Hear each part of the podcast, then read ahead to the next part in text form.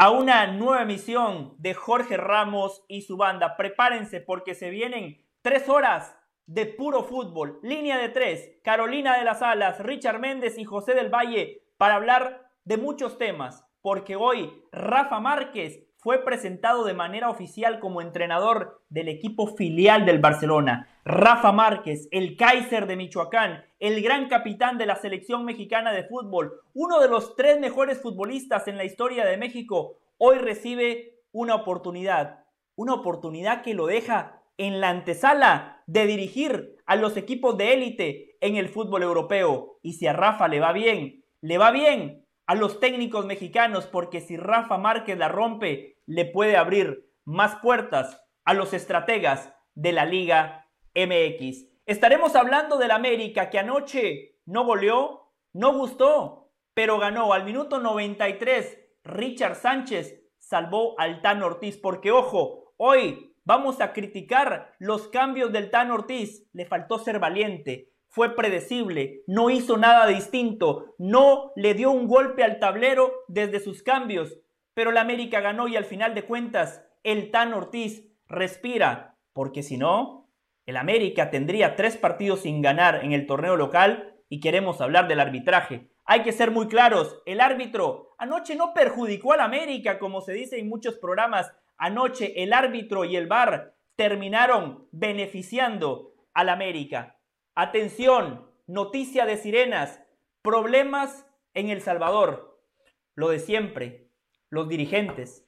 Desafortunadamente han allanado las oficinas de la Federación Salvadoreña de Fútbol. Los responsables, el gobierno del señor Bukele. Y ojo, porque la historia es clara, cuando hay intervención gubernamental, los que pagan los platos rotos son los futbolistas. Tenemos una lista de todas las federaciones en los últimos años que han sido suspendidos por la FIFA. Ojalá y El Salvador no se coloque en esa columna porque el que más pierde es el jugador. Mauricio May, nuestro compañero, tiene una nota imperdible, una nota exclusiva con Gerardo Torrado, uno de los responsables del fracaso que ha tenido el fútbol mexicano en el pasado presente y estaremos hablando de lo que tiene que hacer el fútbol mexicano para resolver sus males endémicos. Carolina, Richard, todo el equipo de producción y yo tuvimos una lluvia de ideas y tenemos cinco soluciones, pero atención, hay un hombre de fútbol, hay un hombre que la rompió en la cancha, el mejor futbolista en la historia de México, Hugo Sánchez, dice tener la solución, dice Hugo Sánchez, la lista que van a presentar en Jorge Ramos y su banda no compite porque yo el Penta Pichichi Hugo Sánchez, tengo la solución para enderezar el rumbo del fútbol mexicano. Ahora sí presentamos a los compañeros, equipo que gana, repite, por eso está nuevamente aquí Carolina de las Alas, Richard Méndez, José del Valle, Caro, eh, sé que está un poco congestionada, pero aplaudo su actitud, aplaudo ese profesionalismo, porque usted no nos abandonó, usted dijo, Richard y José me necesitan y por eso, Caro, le damos la bienvenida, le mandamos un abrazo de gol. abrazo para ustedes, compañeros, a toda la gente que nos sigue. La gente nos sigue escribiendo, no importa que, que, no haya liga de España, no importa que la Premier no haya empezado, sigue la MLS, comenzó la Liga MX lleva por esa tercera jornada y por eso la gente está pendiente de Jorge Ramos y su banda. A ver, les cuento de James Rodríguez, uno de los queridos de José del Valle. Ustedes saben que evidentemente eh, Al Rayán eh, fue su último destino, no le fue bien, pasó desapercibido. Eh, más allá de lo que es en la liga, tampoco él pudo brillar demasiado. Y supuestamente, recordemos que su agente es Jorge Méndez, el mismo de Cristiano Ronaldo y de tantos otros, ¿no?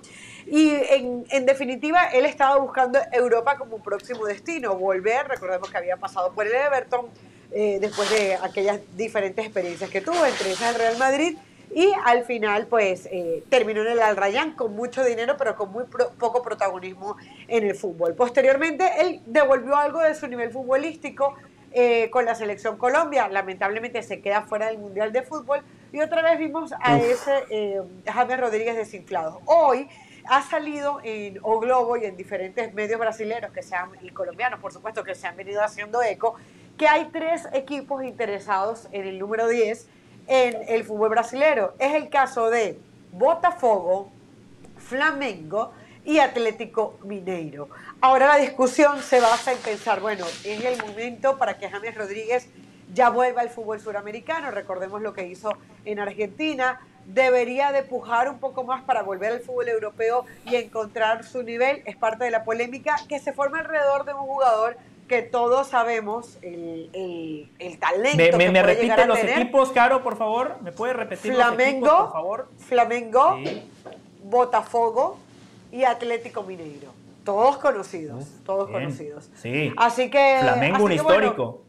esas son las oportunidades. Yo no sé, Richard, qué piensa ahí en el saludo, pero, pero hay que empezar a ver qué, qué puede pasar con James Rodríguez un jugador que uno sabe que el talento está ahí, pero lo que no sabemos es dónde está la cabeza de James Rodríguez. Flamengo que acaba de fichar a Arturo Vidal, ¿se imagina en ese equipo que ya es un equipazo? Encima con Arturo Vidal, con James claramente se posicionan como uno de los grandes favoritos para ganar la Copa Libertadores. Aunque sé que Richard está más pendiente de la Copa Sudamericana porque su querido Táchira está compitiendo en el segundo torneo más importante del fútbol de América. Richard, que viva el fútbol. Qué placer saludarlo. ¿Cómo le va? Que viva el fútbol, José Carolina. Siempre un placer poder acompañarlos. Hoy, por supuesto, dedicándole estas energías y esperando que se recupere pronto Jorge para que se incorpore al programa. Eh, hasta hoy hubo esperanza, o hasta hoy hubo esperanza para los peruanos. Creían que algo iba a hacer la Federación Peruana de Fútbol, que iba a tratar de retenerlo. Se acabó el proceso de Gareca, donde a lo largo de todo este tiempo dirigiendo la selección peruana en cuatro Copas Américas, en tres de ellas se logró meter hasta las semifinales, incluso eh, jugando una final, la del 2019 en Brasil, ante los anfitriones. Definitivamente lo de Gareca eh, se convierte en, en ese golpe más bajo que ha recibido el fútbol peruano en mucho tiempo, después de tanta ilusión, tanta esperanza, más allá de haber quedado fuera en el repechaje para la Copa del Mundo. Pero se soñaba, se creía en Perú que se iba a poder retener al Tigre Gareca. Habrá que ver, alguno de los que está en el Mundial podría hacer el esfuercito y traer a Gareca y por allí, si el técnico no convenció, puede destituirlo. No sé, cuidado si ahora mismo en México no hay algunos que están levantando el teléfono y llamando a la federación diciendo, cambien al Tata por el Tigre Gareca. Yo lo haría. con respeto, con respeto para el Tata, yo lo haría. imaginar que suceda, obviamente. Yo creo que el Tata Martino va a dirigir, de hecho, el quinto partido de México en la Copa del Mundo de Qatar. Pero bueno, así arrancamos, ¿no? Con esa esperanza que se le fue a los peruanos, con las ganas de seguir trabajando hoy en Jorge Ramos y su banda. Y bueno, que viva el fútbol, como usted dice. No, yo lo cito a usted, que viva el fútbol, porque esa es la frase patentada por mi compañero Richard Méndez. Eh, uf, qué inicio de programa. Me encanta cómo Richard saca técnicos, pero también pone técnicos. Aquí, Richard, teníamos un, segmento, el saca técnicos. Yo estoy convencido eh, que en su momento yo hubiese contado con su apoyo. Solo Hernán Pereira me apoyó, Carolina de las Alas, Jorge Ramos. Nos ponían palos en la rueda. Eh, Richard, en lugar de sumar, nos restaban. Pero bueno, afortunadamente fue uno de los José, más exitosos en la historia de Jorge Ramos y su banda. Sí. José, en mi contra tengo que decir que nos han escrito mensajes hasta en inglés pidiendo la vuelta del Zacatécnico. Yo digo que al final la gente, la gente es la que decide. Yo, a mí el Zacatécnico no me gustaba, pero si a la gente le gusta, pues que vuelva el Zacatécnico, se, se les complace. Eh, yo quiero opinar con, con, respecto al tema de Gareca, eh, José, porque en aquel último partido por el repechaje, aunque sabíamos que había una negociación por, por, por darse, ya uno intuía que Gareca no iba a seguir en la selección peruana porque no había mucho más para aportar. Incluso esta selección peruana no jugaba mejor que aquella, fue al que, que, aquella que fue al Mundial de 2018. Se salvó que apareció la Padula, que al final se termina decantando para ocupar ese puesto de delantero centro, pero ya Perú no generaba el fútbol que era capaz de, generar aquel equipo, ¿no? Con YouTube, con la Oreja Flores y con tantos otros jugadores. Ojo, por cierto, Caro. Sí, sí. Un paréntesis a lo que estás comentando. Con, respecto a lo de la Padula, a raíz de la aparición de la Padula y la llegada de él a la selección mexicana, la federación creó una oficina de escauteo de jugadores con alguna relación con México. Y según me dicen, tienen vistos más de 300 jugadores, ojo, en diversos equipos de Europa, diversas categorías, algunos incluso amateur, pero que tienen algún nexo peruano. Mm. Ah, o, sea, eh, de, Perú, pero ¿dijiste México o en otras partes del mundo? No, no, no, de Perú. De Perú. A raíz de, la ah, Padula, en Perú ah, se creó una oficina de escauteo en Europa.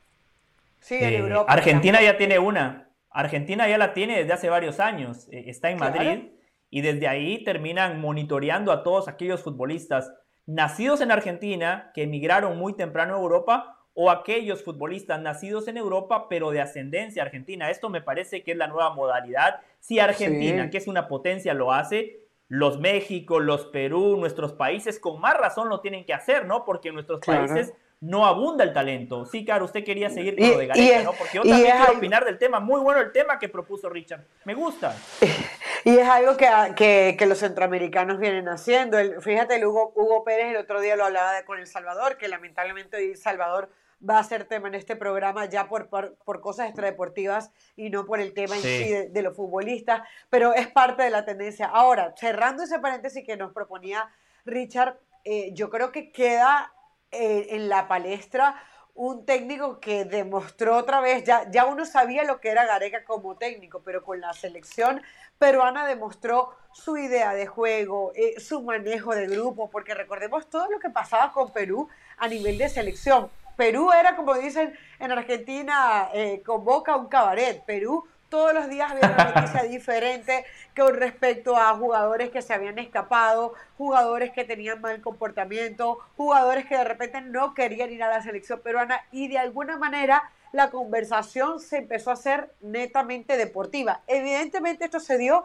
gracias a los buenos resultados, volver a un Mundial de Fútbol después de 30 años. Así que se termina una, una época maravillosa en el fútbol peruano y yo estaba consultando con algunos colegas y sienten ellos que no quedó una base. Es decir, quedó el listón muy alto, pero sienten ellos que a nivel estructural Perú no ha ganado desde el fútbol. Y yo creo que, aunque uno no sea experto en el fútbol peruano, cuando uno ve resultados del fútbol de, la Copa Suramericana o de la Copa Libertadores, te das cuenta que realmente no están ahí, ¿no? No, no están apareciendo, los jugadores tampoco están todos los días. Entonces, bueno, a ver qué pasa con Gareca. A mí me gustaba para la selección Colombia. Hoy está Néstor Lorenzo, el ex, asistente de Peckerman. Eh, no creo ahora que lo vayan a remover, pero que me parece que, por ejemplo, para la selección chilena pudiese llegar a ser una muy buena opción. Opciones a Gareca no le van a faltar. Seguramente va a tener unas cuantas carpetas sobre la mesa y él junto a su familia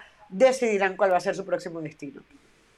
Les cuento un par de equipos que en su momento ya buscaron a Gareca. Él dijo que no porque todavía estaba eh, el repechaje, eh, todavía no se había jugado ese partido contra Australia. El América de México. Esto lo confirmó nuestro compañero Oscar Ruggeri en ESPN F90, que él tiene muy buena relación con el Tigre Gareca eh, fueron compañeros en la selección nacional de Argentina. El América sondeó a Gareca cuando el Tan Ortiz recién lo habían nombrado como técnico interino. Al final, el Tan Ortiz termina convenciendo, se gana la continuidad y reitero, Gareca en ese momento todavía tenía que jugar ese partido trascendental contra Australia, donde por cierto fracasó. Fantástico el trabajo de Gareca, excelente el trabajo que hizo, pero en ese partido puntual Perú se murió de nada. Patearon una vez al arco y ese remate fue en tiempo extra, cuando ya se jugaban los dos tiempos extra, aquel cabezazo de Orejas Flores que se estrella en el poste. En ese partido, lamentablemente, Gareca no pudo sacar el mejor rendimiento de sus futbolistas. Y otro equipo que hay que tener cuando hablamos de Gareca es Boca Juniors. Sé que hay un pasado de Gareca futbolista que no necesariamente va de la mano de la historia con Boca. Nuestro productor ejecutivo Edgardo Matei nos dice, imposible que Gareca vaya a Boca. Yo nada más les digo que es uno de los nombres importantes que tiene Juan Román Riquelme sobre la mesa. Y Richard, le quería decir algo. Gareca, Tata Martino, me gusta más Gareca, sin lugar a dudas. Creo que es un mejor entrenador. Ahora, bajo ningún motivo yo echaría a Martino y pondría a Gareca. ¿Por qué? porque ya no hay tiempo de trabajo. Esto no, de acuerdo. lo aceptaría. Más de uno lo habrá pensado, ¿eh? Más de uno lo habrá pensado y le habrá metido el dedo al teléfono.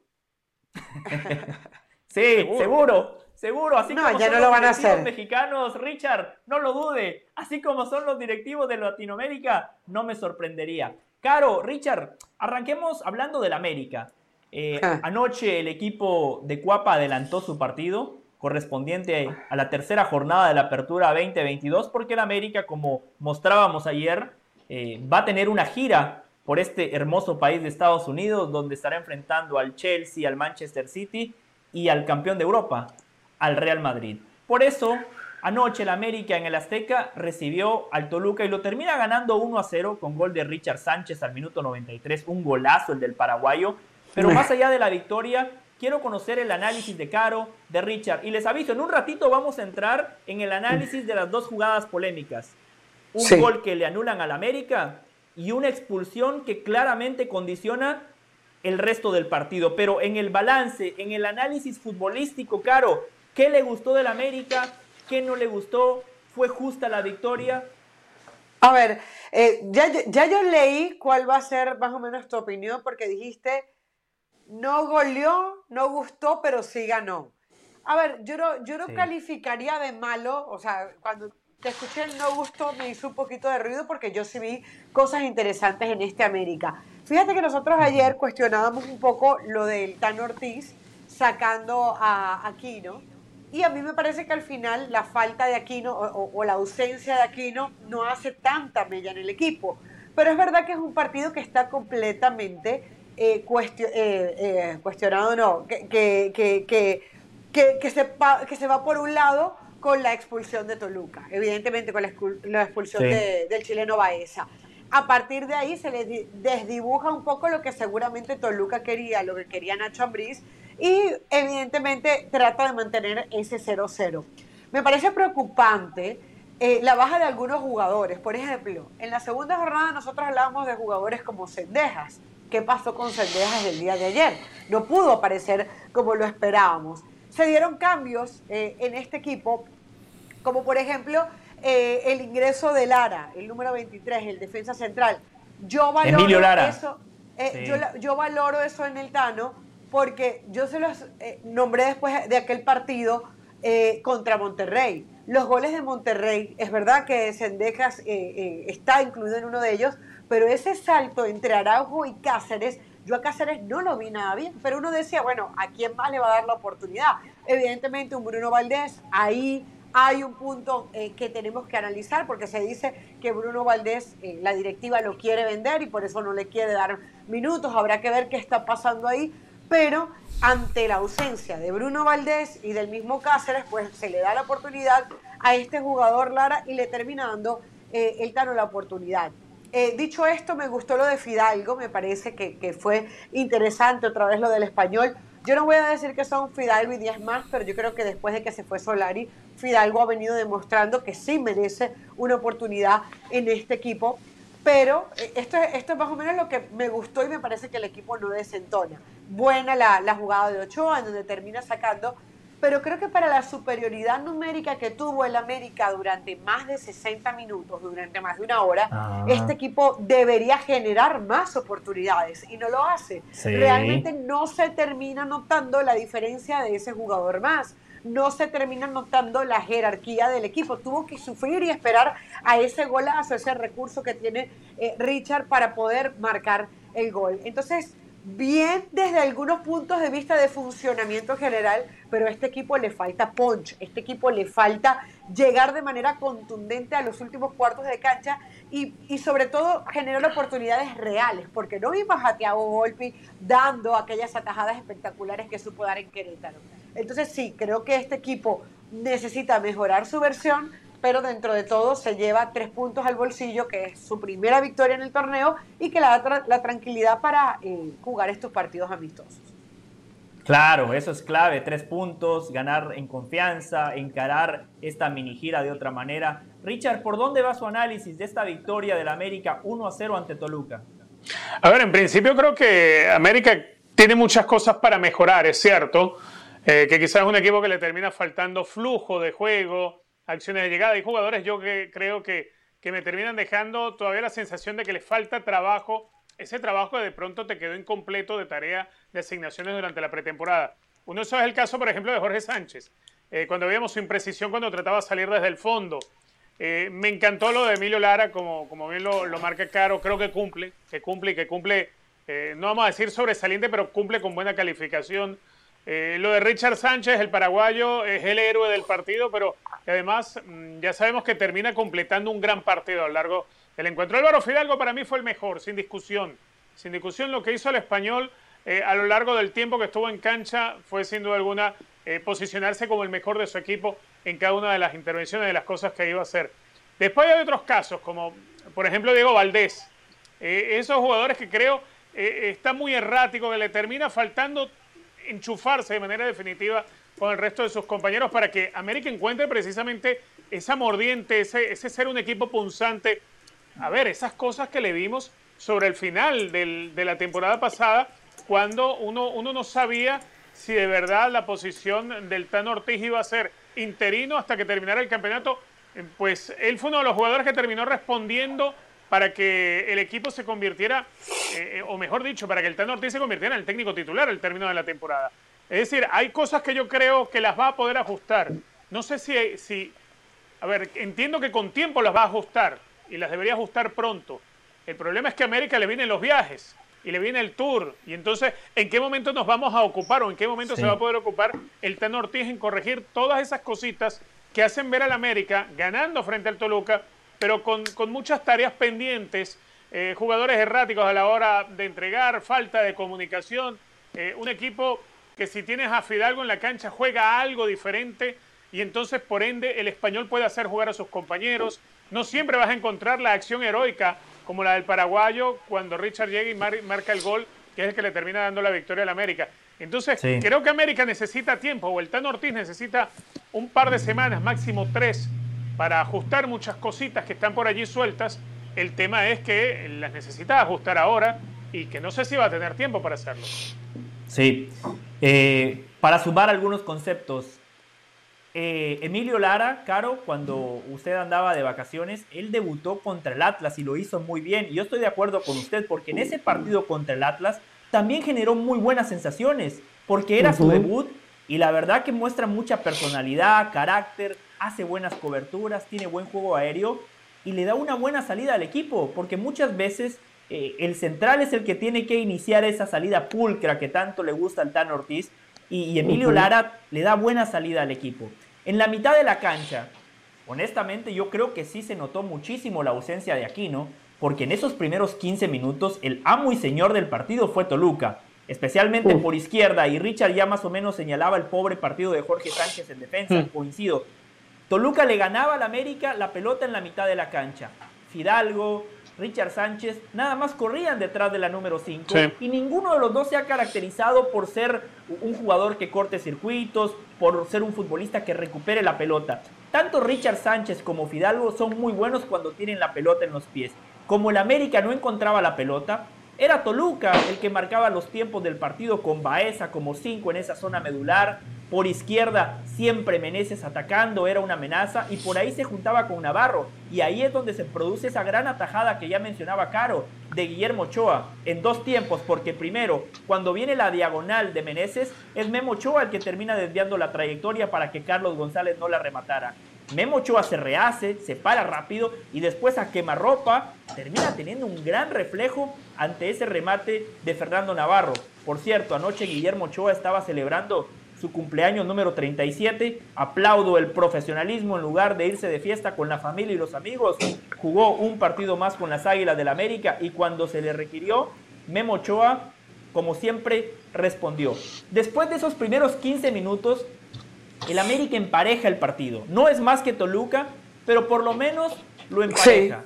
Y después viene la expulsión de Baeza, que ya lo decía Caro, claramente inclina la balanza para el lado del América, porque jugando en casa con su afición, teniendo uno más desde el minuto 31, por supuesto que el América gana en confianza.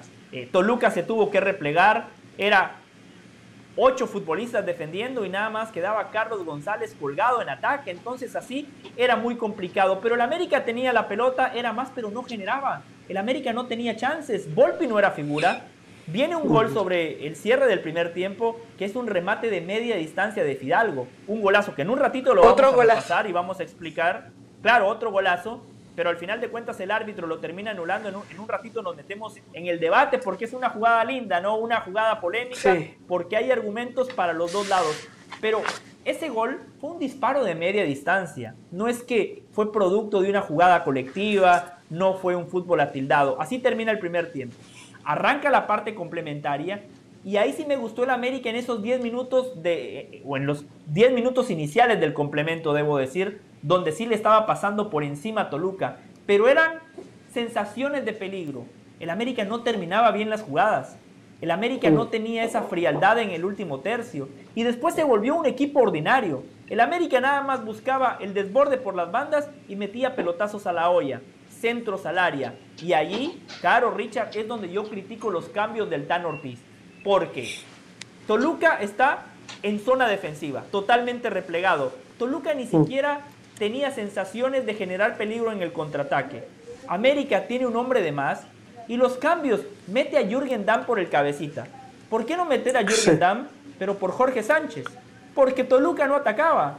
Jürgen Damm, como lateral, perfectamente podía terminar como extremo, perfectamente le podía dar más amplitud, le podía agregar un hombre más en ataque y no prescindir del cabecita, que es un jugador que quizás no estaba dando un gran partido, pero tiene lo que tienen los grandes delanteros. Le puede quedar una pelota y la manda a guardar.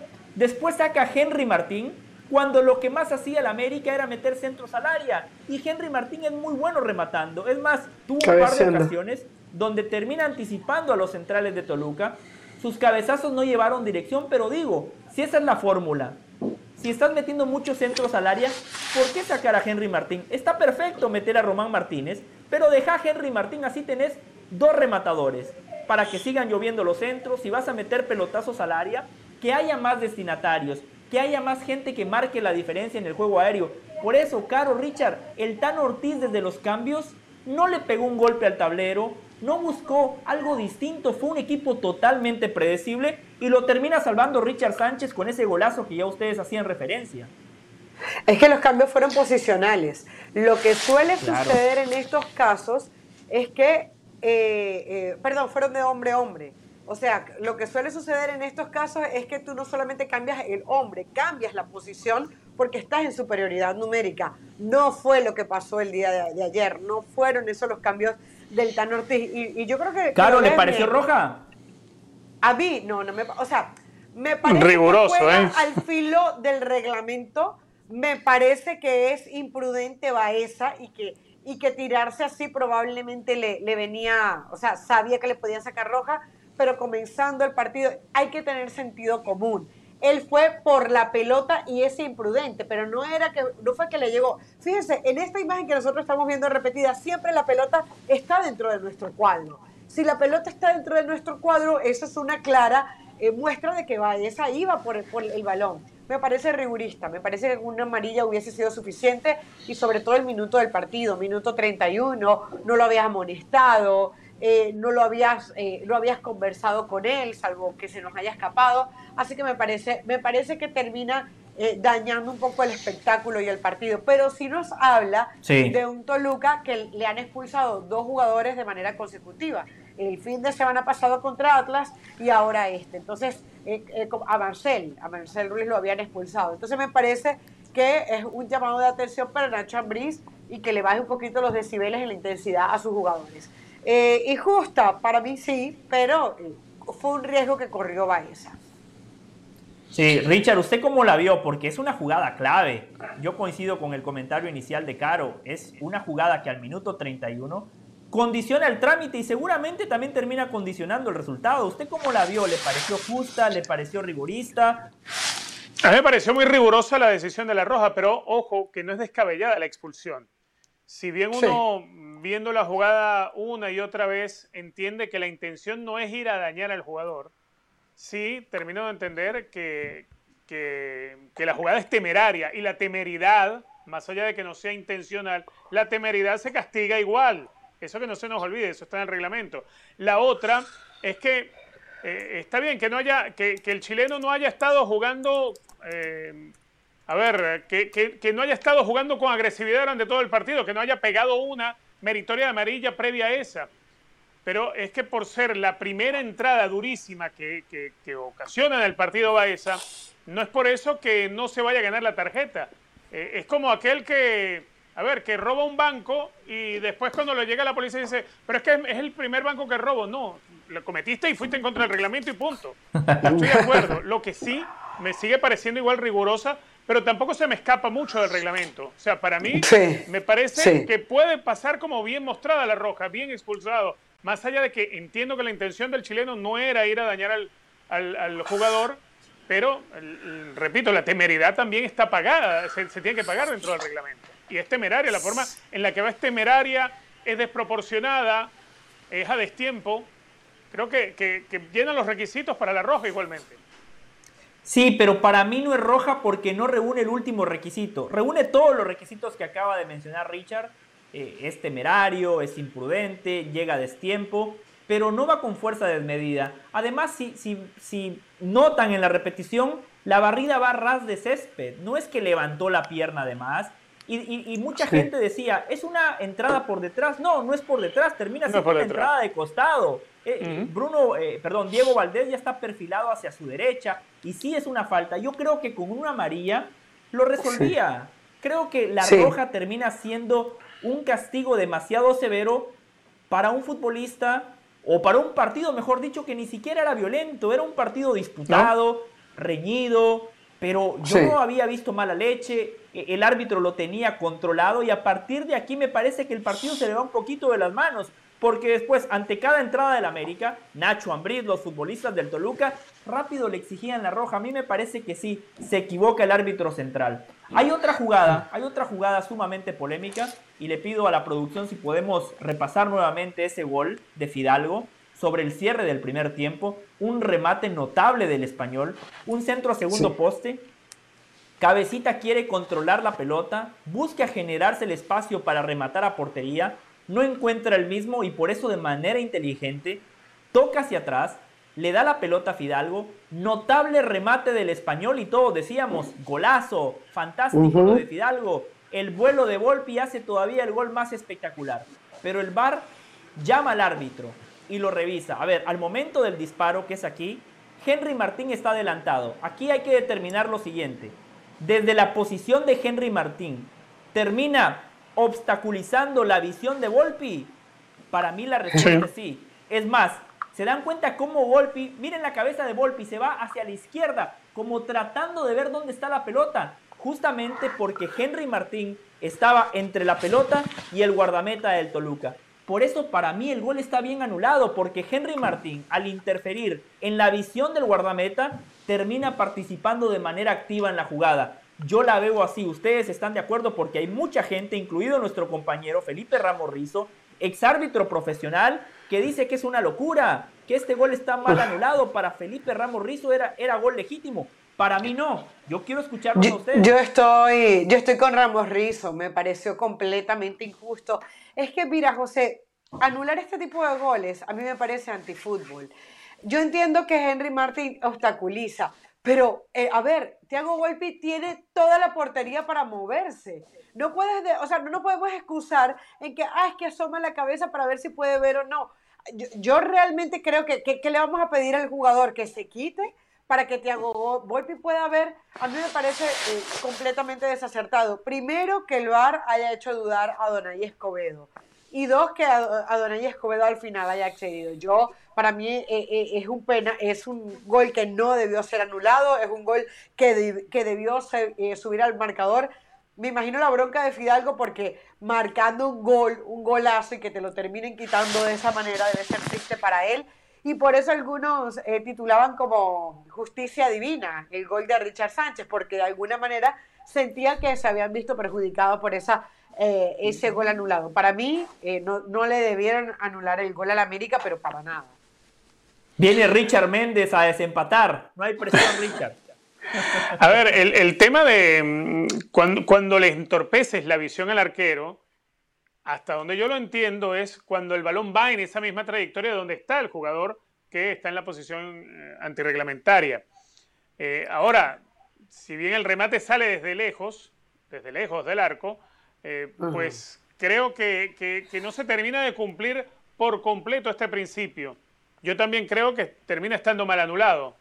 Si bien puede haber un poco de, un poco de, quitarle visibilidad, eh, creo que no, creo, para mí no cumple completamente la, norma, ¿no?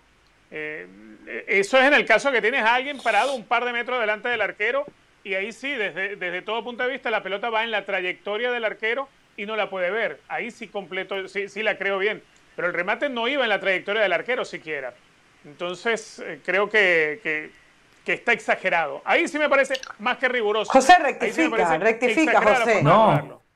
No, no, no, pero, pero es, es que no coincido. Yo la vuelvo a ver y, a ver, si trazamos una línea recta entre Volpi y la pelota cuando dispara Fidalgo, en esa línea recta, ahí está Henry Martín. Es más. En el momento inicial, solo que la pelota se va moviendo, obviamente. Claro, pero Richard, la pelota se mueve perfecto, claro, va hacia la mano derecha de Volpi, pero cuando va a rematar Fidalgo, fíjense, yo soy Volpi y Volpi hace esto. Se mueve a la izquierda porque entre la pelota y él está Henry Martín. Entonces, cuando Volpi hace ese movimiento para mí, ahí ya se cumple el hecho de que Henry Martín está interfiriendo de manera directa en la visión del arquero, por lo cual termina participando de manera activa. Yo lo veo muy claro. Eh, a ver, no sé si... Pero es que ese movimiento lo hace el arquero todo el partido, José. Todo el partido el arquero está haciendo ese movimiento. No necesariamente porque haya alguien en posición adelantada, pero ese movimiento lo hace un arquero. Por supuesto, pero aquí está, un hombre en posición amenaza de tiro desde fuera del área. Claro, Richard, es cierto, pero aquí en esta jugada puntual hay un delantero que está en posición adelantada. Sí, usted fue arquero y le creo. El arquero siempre hace esos movimientos, pero aquí tiene, tenemos que agregarle que hay un futbolista que al momento del disparo está en posición adelantada. No, no, no. Yo me voy por, fíjate que siendo arquero no apoyo al arquero en este momento. Sí, sí. José, eh, hay que darle prioridad al gol. Hay que darle prioridad al gol, hay que darle prioridad al fútbol, hay que darle prioridad al que patea, hay que, o sea, eh, eh, Volpi tenía la posibilidad de moverse si quería. Eh, Henry Martin nunca toca el balón, está bien, interfiere en el portero, pero es que, y, tú te pones a ver, eso de interfiere en la vista del portero, hay tantas maneras. O sea, hay veces que la pelota está por el lado derecho y hay un jugador por allá, ah, sí, interfiere porque no, no, o sea, es muy fácil meterte en la panorámica del portero. Es muy fácil porque el portero está en esta perspectiva y adelante tiene un montón de puntos. A mí, a mí me parece que sinceramente estuvo muy mal anulado el, gol. Pero no, pero no voy a dice la regla. Ramos, no voy a decir que tú... No, no, con respeto. miren, miren lo que dice la regla. Después, todas las opiniones son válidas porque al final de cuentas las reglas también son subjetivas y todos podemos llegar a distintas conclusiones viendo la misma jugada, como es el caso de esta tarde. Pero dice, interfiriendo en el juego de un adversario de una de las siguientes maneras. Impidiendo que juegue o pueda jugar el balón. Aquí esto no aplica. Al obstruir claramente el campo visual del adversario. Aquí es para mí donde se termina activando el fuera de juego. Pero bueno, eh, no estamos de acuerdo. Eh, Felipe Ramos Rizo está de acuerdo con Caro y con Richard. Yo estoy de acuerdo con el árbitro y con el VAR que vieron la jugada, interpretan que Henry Martín está en el campo visual del arquero y por eso terminan anulando el gol. Yo solo quiero decirle a los americanistas que dejen de llorar, porque hoy se sienten dolidos, sienten que el arbitraje los perjudicó, lo que decía Caro, justicia divina, tuiteaban al minuto 93 gracias a ese golazo de Richard Sánchez. Pero aquí, hace un ratito repasábamos la jugada de Baeza y no había consenso. Para Richard está bien expulsado, para Caro y para mí no. Entonces, al final de cuentas, dejemos de llorar. Si no te querés quejar de los árbitros, exigile a tu equipo que juegue mejor y que marque la diferencia con fútbol, con goles. Sí, Caro. José, quiero agregar algo. La, de las palabras del Tan Ortiz cuando el partido se termina.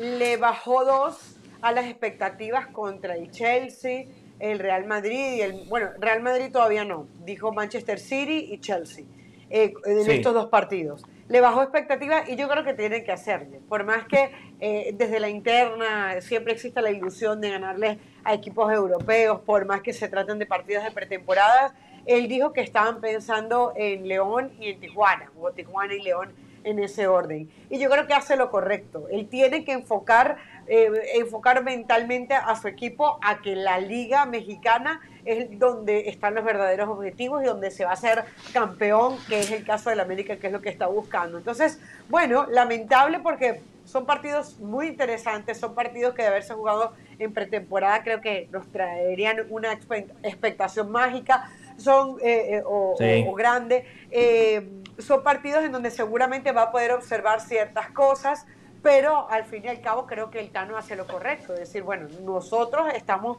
enfocados en esos partidos contra Tijuana y León. Eh, le vamos a, a, bajar la persiana a este tema, vamos a hacer la primera pausa de Jorge Ramos y su banda. Por cierto, Richard, si tiene alguna sugerencia algún lugar que Caro y yo debemos visitar en Las Vegas, por favor nos manda un mensaje. Es la ciudad del pecado. Usted es un pecador como todos. Todos somos pecadores aquí en este mundo. Sí, sí, sí. Si se van a portar mal, avísenme, invítenme. Perfecto. Esperemos entonces las sugerencias de Richard Méndez, porque Carolina y yo el 21 y 22 de julio estaremos desde Las Vegas originando Jorge Ramos y su banda. Después el 25, 26 y 27 desde San Francisco en lo que será un partidazo. América contra Real Madrid y en Las Vegas obviamente el clásico, el clásico del mundo, Real Madrid-Barcelona. Hacemos la primera pausa, esto recién inicia, esto es Jorge Ramos y su banda.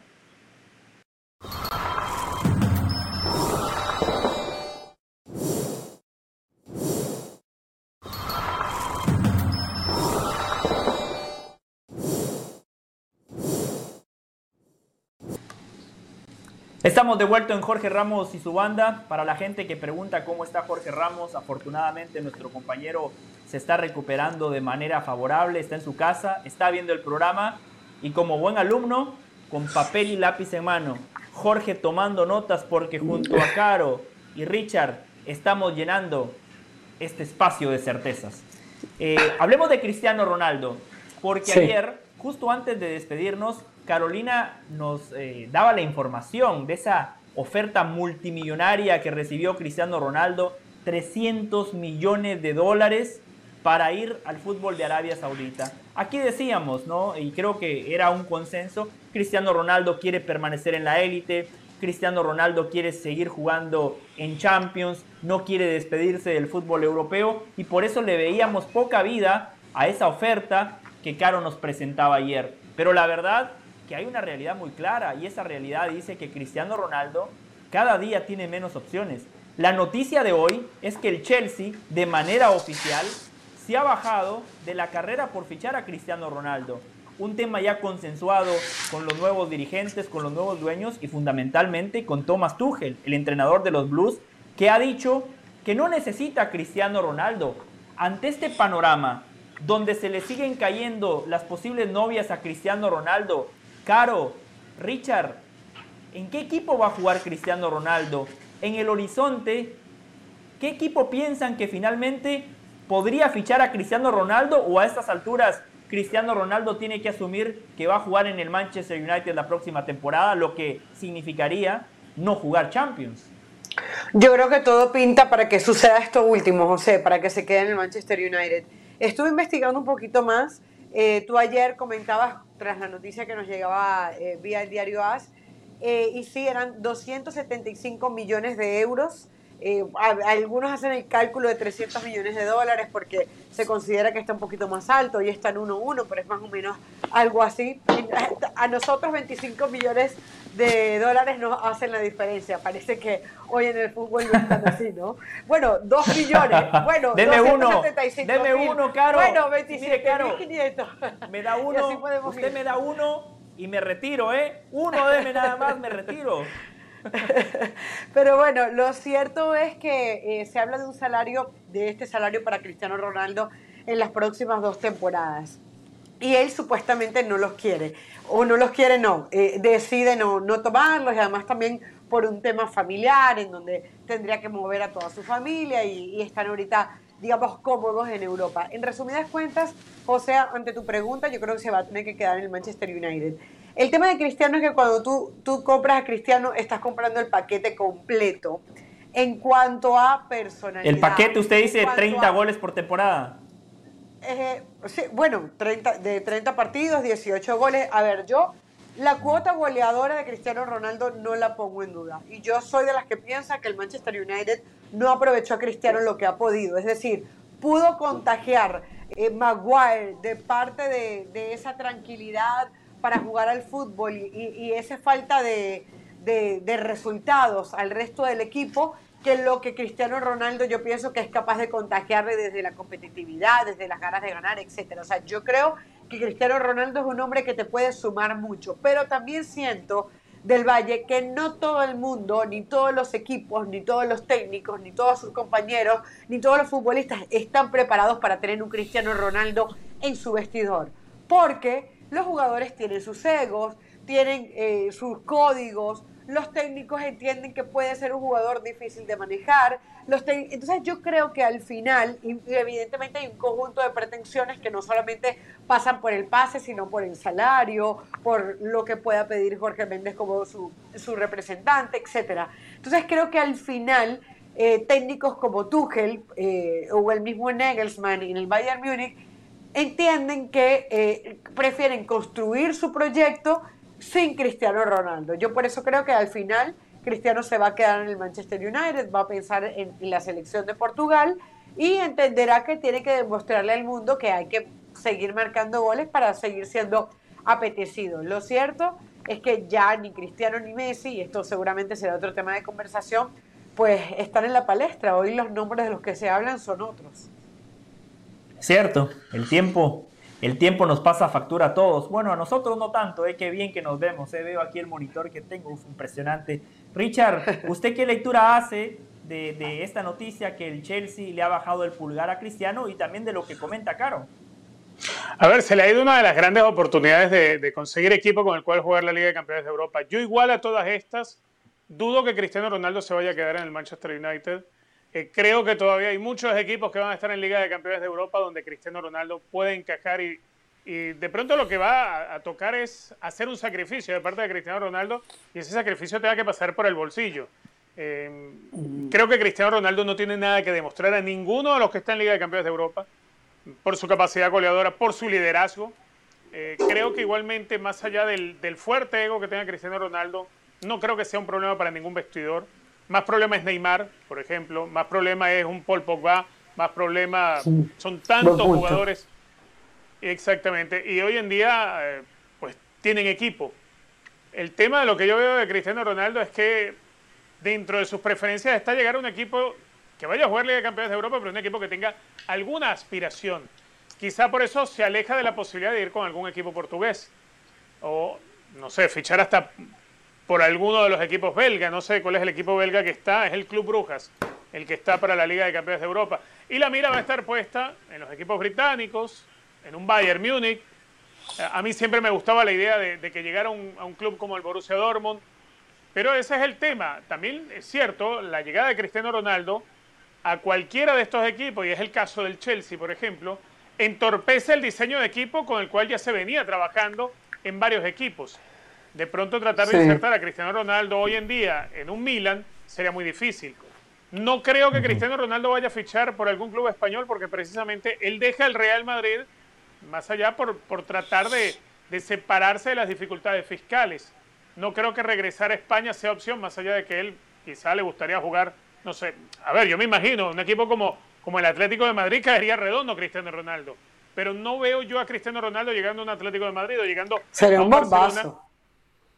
Perdón, sí, claro, sería un bombazo tremendo. Yo no, no, me lo imagino eh, en uno de esos lugares por el escenario que ya, ya, ya, le conocimos cuando él se va del Real Madrid. Se va porque quería salir de, de, las complicaciones que ya se le estaban dando por el tema fiscal. Por lo creo que Cristiano Ronaldo en España tiene la puerta cerrada por parte propia. Ahora, yo me lo imagino más todavía llegando en opciones como el Milan. Eh, una opción a mí me parecería fabulosa, el Dortmund Ahora, si quieres retroceder en cuanto a, la jerarquía del equipo, en cuanto al dinero que vayas a cobrar, bueno, la opción puede ser el Porto, puede ser un equipo portugués, puede ser un equipo de cualquiera de los que están en la Liga de Campeones de Europa.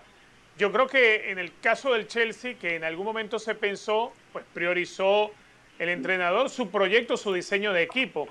Pero que Cristiano Ronaldo, si yo pudiera, yo lo tuviera en mi equipo. porque eh, es un jugador fabuloso, además, en un momento en el cual uno esperaba que estuviera con una caída tremenda, es capaz de hacerte 30 goles en la Premier League.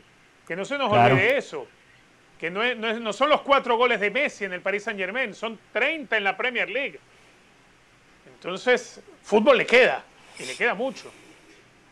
Sí, dejando el tema fiscal de lado que mencionaba Richard, el Atlético de Madrid sería eh, un lugar perfecto, porque se va Luis Suárez, llega Cristiano Ronaldo. Además, eh, el otro día estaba viendo el documental del Cholo Simeone, buenísimo, me encantó, me encantó porque pinta eh, de cuerpo entero lo que es el Cholo Simeone, el profesional, el futbolista, el entrenador, el padre, el esposo, el amigo. La verdad, un, documental fantástico. Un tipo que vive para el fútbol y para el fútbol, nada más, nada más. Eso es el Cholo Simeone.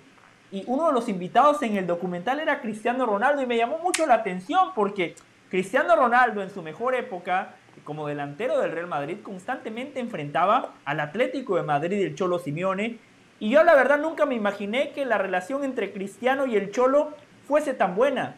Y la verdad que Cristiano Ronaldo habla maravillas del Cholo Simeone entrenador. Así que no me extrañaría. Después, lo del Chelsea. Entiendo que Tuchel juega otra cosa, por eso lo desechó. Entiendo que el Bayern Múnich es un equipo que generalmente invierte pensando a futuro y no nada más para resolver los problemas de hoy. Pero si se va Lewandowski, me parece que Cristiano sería el reemplazo perfecto. Paris Saint Germain Creo que a Cristiano Ronaldo esta oportunidad le llega un año tarde porque ahora han cambiado la política, ya no quieren esos eh, desembolsos estratosféricos, van a ser un equipo más conservador. De lo contrario, hoy el Paris Saint Germain, si la política fuese la de hace un año, la de hace un par de años, hoy Cristiano Ronaldo ya sería futbolista del Paris Saint Germain. Y después también creo que Cristiano Ronaldo tiene que parar la pelota, ponerla contra el piso y darse cuenta que eh, el panorama ha cambiado. Yo creo que Cristiano no nada más quiere jugar Champions. Yo creo que Cristiano Ronaldo quiere un equipo donde pueda ganar la Champions. Porque él dice, uh. a ver, Cristiano Ronaldo siempre se compara con Messi. Y ojo, eh, eso yo lo valoro. Porque Cristiano fue el único futbolista que se animó a competir con Messi. Todos los demás le hacían la pelota, la alabanza, le llevaban el mate, lo consentían. Cristiano Ronaldo dijo, no, yo voy a competir contra Messi. Y así ganó más Champions que Messi y le arrebató cinco balones de oro a Messi. Entonces hoy Cristiano dice, Messi sigue vigente en la Champions y encima tiene a Neymar y a Mbappé en ese tridente ofensivo. Cristiano no nada más quiere eh, un equipo de Champions, porque lo decía Richard, hay equipos de Portugal que van a jugar la Champions, hay muchos equipos que van a jugar la competencia más importante de Europa, pero de esos contendientes al título, ahí es donde quiere jugar Cristiano y lamentablemente las puertas están cerradas. Yo, al final de cuentas, creo que va a terminar jugando en el Manchester United. Y creo que tampoco es una mala noticia. Va a jugar en la Premier, va a jugar en un equipo donde la afición lo ama, lo adora, con un nuevo entrenador, Ten Hag que juega muy bien al fútbol. Y creo que Ten Hag le puede venir muy bien a Cristiano Ronaldo, porque los equipos de Ten Hag tienen la pelota, generan muchas chances de gol. Ese es el escenario ideal para cualquier delantero, ¿no? Sí, sí, es que, a ver, eh, el tema es que ya Cristiano Ronaldo, hay que, hay que partir de un punto, Cristiano Ronaldo ya no escoge sus equipos.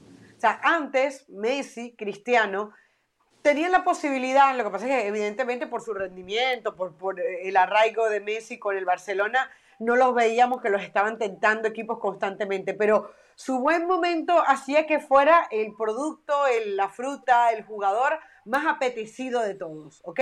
Hoy ya los equipos son los que los escogen a ellos. Los equipos son los que deciden estar o no con Cristiano Ronaldo. Entonces, a partir de ahí ya cambió la fórmula. Ya no es, a ver, Cristiano, tienes a la Juve, tienes al Bayern, tienes al Real Madrid, tienes al Manchester United, tienes al Manchester City. Escoge cualquiera, mira a ver cuál es la oferta, donde se siente bien tu familia.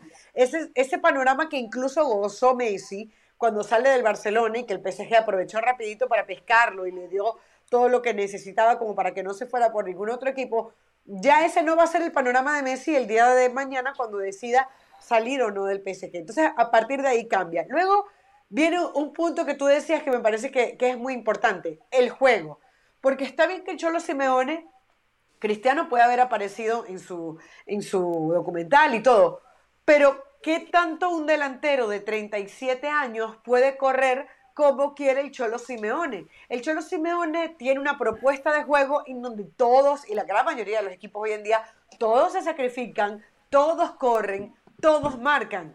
A Cristiano lo vimos sacrificándose un par de veces en el Manchester United, pero no va a ser la constante. Entonces, a partir de ahí se te cierra, porque yo no dudo que Müller, que lo han tenido que reacomodar hoy en el Bayern Múnich, Cristiano Ronaldo le pueda superar en cuota de goles. Yo no dudo que Cristiano pueda superar a un Havertz, por ejemplo, en el, Chelsea, a un Mount. Entonces, a partir de ahí sí creo que hay cosas que Cristiano Ronaldo te puede eh, eh, sumar, pero luego es quién te paga el dinero por él, quién quiere el bling bling que dijo al que no quería de Cristiano Ronaldo. Por eso al final yo sí creo que se va a tener que quedar en el Manchester United. Y para complementar la idea, Ten Hag, tú, tú lo mencionaste muy bien, Ten Hag, para el que no lo tenga ubicado, técnico del Ajax por muchos años, tocar el balón y que la pelota llegue al centro delantero. Ahí no tienes que buscar esto de correr tanto, de buscar tanto, y, y, a partir de ahí, pues, hacer lo que mejor sabe hacer, que es marcar goles. Vamos a ver si Ten Hag puede con este Manchester United, porque ya han sido muchos los que han pasado y no han podido eh, emular ni siquiera un poco lo de Ferguson. Sería un desperdicio una Champions sin Cristiano, ¿eh? Un desperdicio mayúsculo. De acuerdo, de eh. acuerdo. Yo a Cristiano lo quiero ver en la Champions, a Mr. Champions, el máximo goleador de esa competencia. 14 de julio, Cristiano Ronaldo a día de hoy sigue siendo futbolista del Manchester United. En prácticamente un mes estarán arrancando las ligas del viejo continente, así que veremos qué pasa con el futuro de CR7. Vamos a ir a la pausa. Al volver, nos vamos a El Salvador porque lamentablemente hay malas noticias. Mauricio Rivas, desde el pulgarcito de América, con todas las novedades para el fútbol salvadoreño.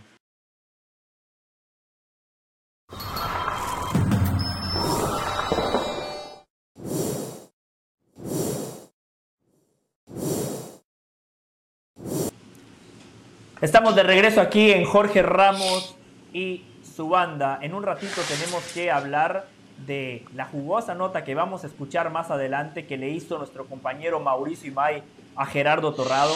Carolina, Richard, la producción y yo tuvimos una junta sumamente productiva, una lluvia de ideas y hemos eh, encontrado cinco cosas que el fútbol mexicano debería de hacer para mejorar sus estructuras, para mejorar eh, sus resultados y fundamentalmente para mejorar el talento mexicano. Tenemos que hablar de Rafa Márquez porque hoy el Kaiser de Michoacán fue presentado como el entrenador del equipo filial del Barça Athletic, el equipo de la segunda división del fútbol español. Pero antes quiero hablar del tema Chivas, Caro, Richard, porque escuchaba a nuestro compañero Jesús Bernal en Fútbol Picante y decía que se reavivó la posibilidad de que la Chofis vaya a Pachuca. Pero ojo, ha habido una evolución en la noticia. Ahora Grupo Pachuca estaría interesado no nada más en el préstamo, estaría interesado en comprar los derechos federativos de la Chofis. Qué generoso que es el fútbol, ¿no? Cómo le da oportunidades a futbolistas que tienen mucho talento, pero que lamentablemente en distintas facetas de su carrera han mostrado poco profesionalismo, poco compromiso, pero bueno, Pachuca y fundamentalmente Guillermo Almada estarían apostando por darle una nueva oportunidad a la Chofis. Caro, Richard, ¿qué opinan de esta variante de que ahora la Chofis iría a Pachuca, pero no nada más prestado, sino vendido de manera total? A ver, lo primero que tengo que decir es que me llama mucho la atención la decisión, porque ya tú lo decías, el comportamiento de la Chofis no ha sido el mejor. Ahora, si nosotros recordamos la entrevista que le hicimos a Almada aquí, dentro de las muchas cosas que me llamó la atención de Almada, tiene como una especie de fe ciega, de un amor por trabajar con categorías menores, con muchachos del patio. Evidentemente la Chofin ya no es un caso, no es, un muchachito de 17 años, pero sí me queda la impresión de que sigue siendo ese diamante bruto que nunca se pulió. Entonces, no sé si Almada tuvo una conversación, no sé qué pudo haber pasado, porque yo tengo entendido que Almada también es un hombre muy exigente, que desde lo físico exige muchísimo, que pide evidentemente eh, puntualidad, responsabilidad, etcétera, si no lograría lo que, lo que ha logrado. Entonces, me llama mucho la atención y me, y me da esta morbo y curiosidad de ver si realmente la Chofis llega, cómo pudiese ser tratado por Almada y realmente hasta dónde logra exprimir y sacar una versión que hace mucho tiempo no vemos de la Chofis. Porque, a ver, ¿hace cuánto tiempo no vemos uno, dos partidos buenos de la Chofis? ¿Cinco años? ¿Cuatro años? O sea, yo creo que por ahí pasa lo, el tiempo. Ahora, independientemente de eso, qué complicado. Eh, escuchaba yo al, mismo eh, Paco Gabriel, que estuvo dentro de nuestro compañero hoy en ESPN, que estuvo dentro de la institución como, como gerente deportivo, en aquella época, bueno, donde estuvo muy poco tiempo, donde termina saliendo Almeida, eh, eh, etcétera, Higuera, y cuando, eh, cuando él decía, cometió un error Chivas en meter a la Chofis en la negociación si quería adelantarlo de Ormeño. Porque cuando tú sabes ya las características del jugador, cuando sabes que es problemático, cuando sabes que dentro de un año tienes que renovar con él, no lo metas dentro de la negociación. Eh, si vas a, lidiar con este jugador que sea en otro momento, pero no en un momento de necesidad. Si hay un momento que tiene de necesidad ahorita, Chivas, es justamente con Ormeño. Y ojo, una arista que no hemos tocado. Le están poniendo a Ormeño un peso innecesario, porque ¿qué es lo que se va a decir? Cuando llegue uno, dos o tres partidos si no marca. Tanto hablar de Ormeño, tanto circo que se habló alrededor de él y no ha marcado goles. Entonces yo creo que se está poniendo un ojo y un foco innecesario sobre Ormeño cuando la solución era no meter a la Chofis dentro de esta ecuación, evidentemente todo por un tema de plata. Sí, los aficionados de Chivas tienen que tener claro qué futbolista llega. Un gol en un año, sí, esos son los números de Santiago Ormeño. Un gol en un año con León. Tuvo un muy buen año con Puebla, pero la clave ahí fue el Arcamón, no necesariamente Ormeño. Richard, en esa entrevista que mencionaba Caro, fue un jueves, yo no estuve, pero la vi en su totalidad. Estuvo usted, Richard, Carolina, Jorge y Hernán. Una muy buena noticia. Y Guillermo Almada hablaba de algo que para mí es clave, que para mí es fundamental. Él decía, yo le doy la oportunidad a los futbolistas, pero después les doy confianza. Es eso lo que necesita la Chofis, Richard, porque con Almeida en Chivas, un técnico que lo arropó, que lo apapachó, que le dio confianza, Vimos el mejor pasaje de la Chofis y después, no la última jornada, pero sí la penúltima, cuando no estuvo lesionado, cuando físicamente estuvo bien, también tuvo un buen pasaje con los terremotos de San José, casualmente, con el pelado Almeida también como entrenador. Entonces, ¿es eso lo que necesita la Chofis, Richard? Un entrenador que lo potencie, que Almada hace eso, potencia a sus futbolistas, pero que encima les da confianza. A ver, cuando estuvo en la MLS en San José, para tener confianza, lo primero que tienes que tener es gente a tu alrededor que te aliente, que, no te señale. Y eso no lo encontraba en la MLS, no encontraba gente que lo señalara o gente que le exigiera. Si bien es cierto, tuvo algunos partidos buenos, también tuvo muchos muy malos, la Chofi, eso hay que decirlo. Entonces, creo que, no basta con que el entorno te haga sentir cómodo y te haga sentir por encima del resto, o que tengas una figura en el entrenador que te pueda servir de amigo, de consejero, o una figura paternal desde la conducción técnica, como para que el jugador sienta esa confianza en sus capacidades. Yo creo que, la Chofi no está para volver a dar pasos atrás y, tratar ahora de, enseñarlo y tratar de prepararlo y hacerlo fuerte mentalmente. Yo creo que ya eh, con la Chofi van varios intentos. Yo creo que la Chofi ya debería estar más que capacitado como para, para él saber generar ese ambiente en torno a su propia figura, esa expectativa que él se tiene que trazar. Yo creo que, bueno, como dicen en mi pueblo, el oro viejo no aprende a hablar. Y no es que sea un anciano la Chofi. 27 pero no está como para que lo reeduquen como para que lo preparen como si fuese un canterano. Yo creo que la Chofi es alguien que ha tenido muchas condiciones, pero que no las ha sabido aprovechar. Que por uno u otro factor, incluso hasta en el físico, porque recordar la Chofi en, en San José Quakes, eh, lucía muy pasadito de peso. Es decir, si tú quieres tener confianza, tú te tienes que empezar a cuidar tu propia salud, tu propia apariencia, tu propia capacidad, tu propia forma de encarar y de pensar el fútbol. Y creo que en eso en la Chofi ha quedado de ver. Sí, exacto. Lo bueno es que eh, con esta noticia, lo de Santiago Ormeño está prácticamente hecho, es cuestión de horas para que se oficialice. Eso era lo que nos decía nuestro compañero Jesús Bernal. Vamos a regresar a San Salvador un lugar donde la pasé muy bien, la gente, La verdad me atendió de manera espectacular, eh, especialmente nuestro compañero Mauricio Rivas, quien ya tenemos nuevamente desde el pulgarcito de América. Mauricio, entonces retomemos el tema. Háganos un resumen de la información que usted ya nos había entregado y después cuéntenos qué le dijo Hugo Carrillo en esa nota que usted le hizo para la radio de El Salvador. Bueno, mi estimado José, recién hablábamos con él sobre el tema, le preguntábamos sobre el tema del allanamiento, dice que él venía hacia la Federación Salvadoreña de Fútbol cuando allanaron su hogar, dice, dijo que en su hogar lo único que pueden encontrar son fotos, banderines y muchos balones, que no van a encontrar nada, por eso el allanamiento de su casa pues terminó bastante rápido.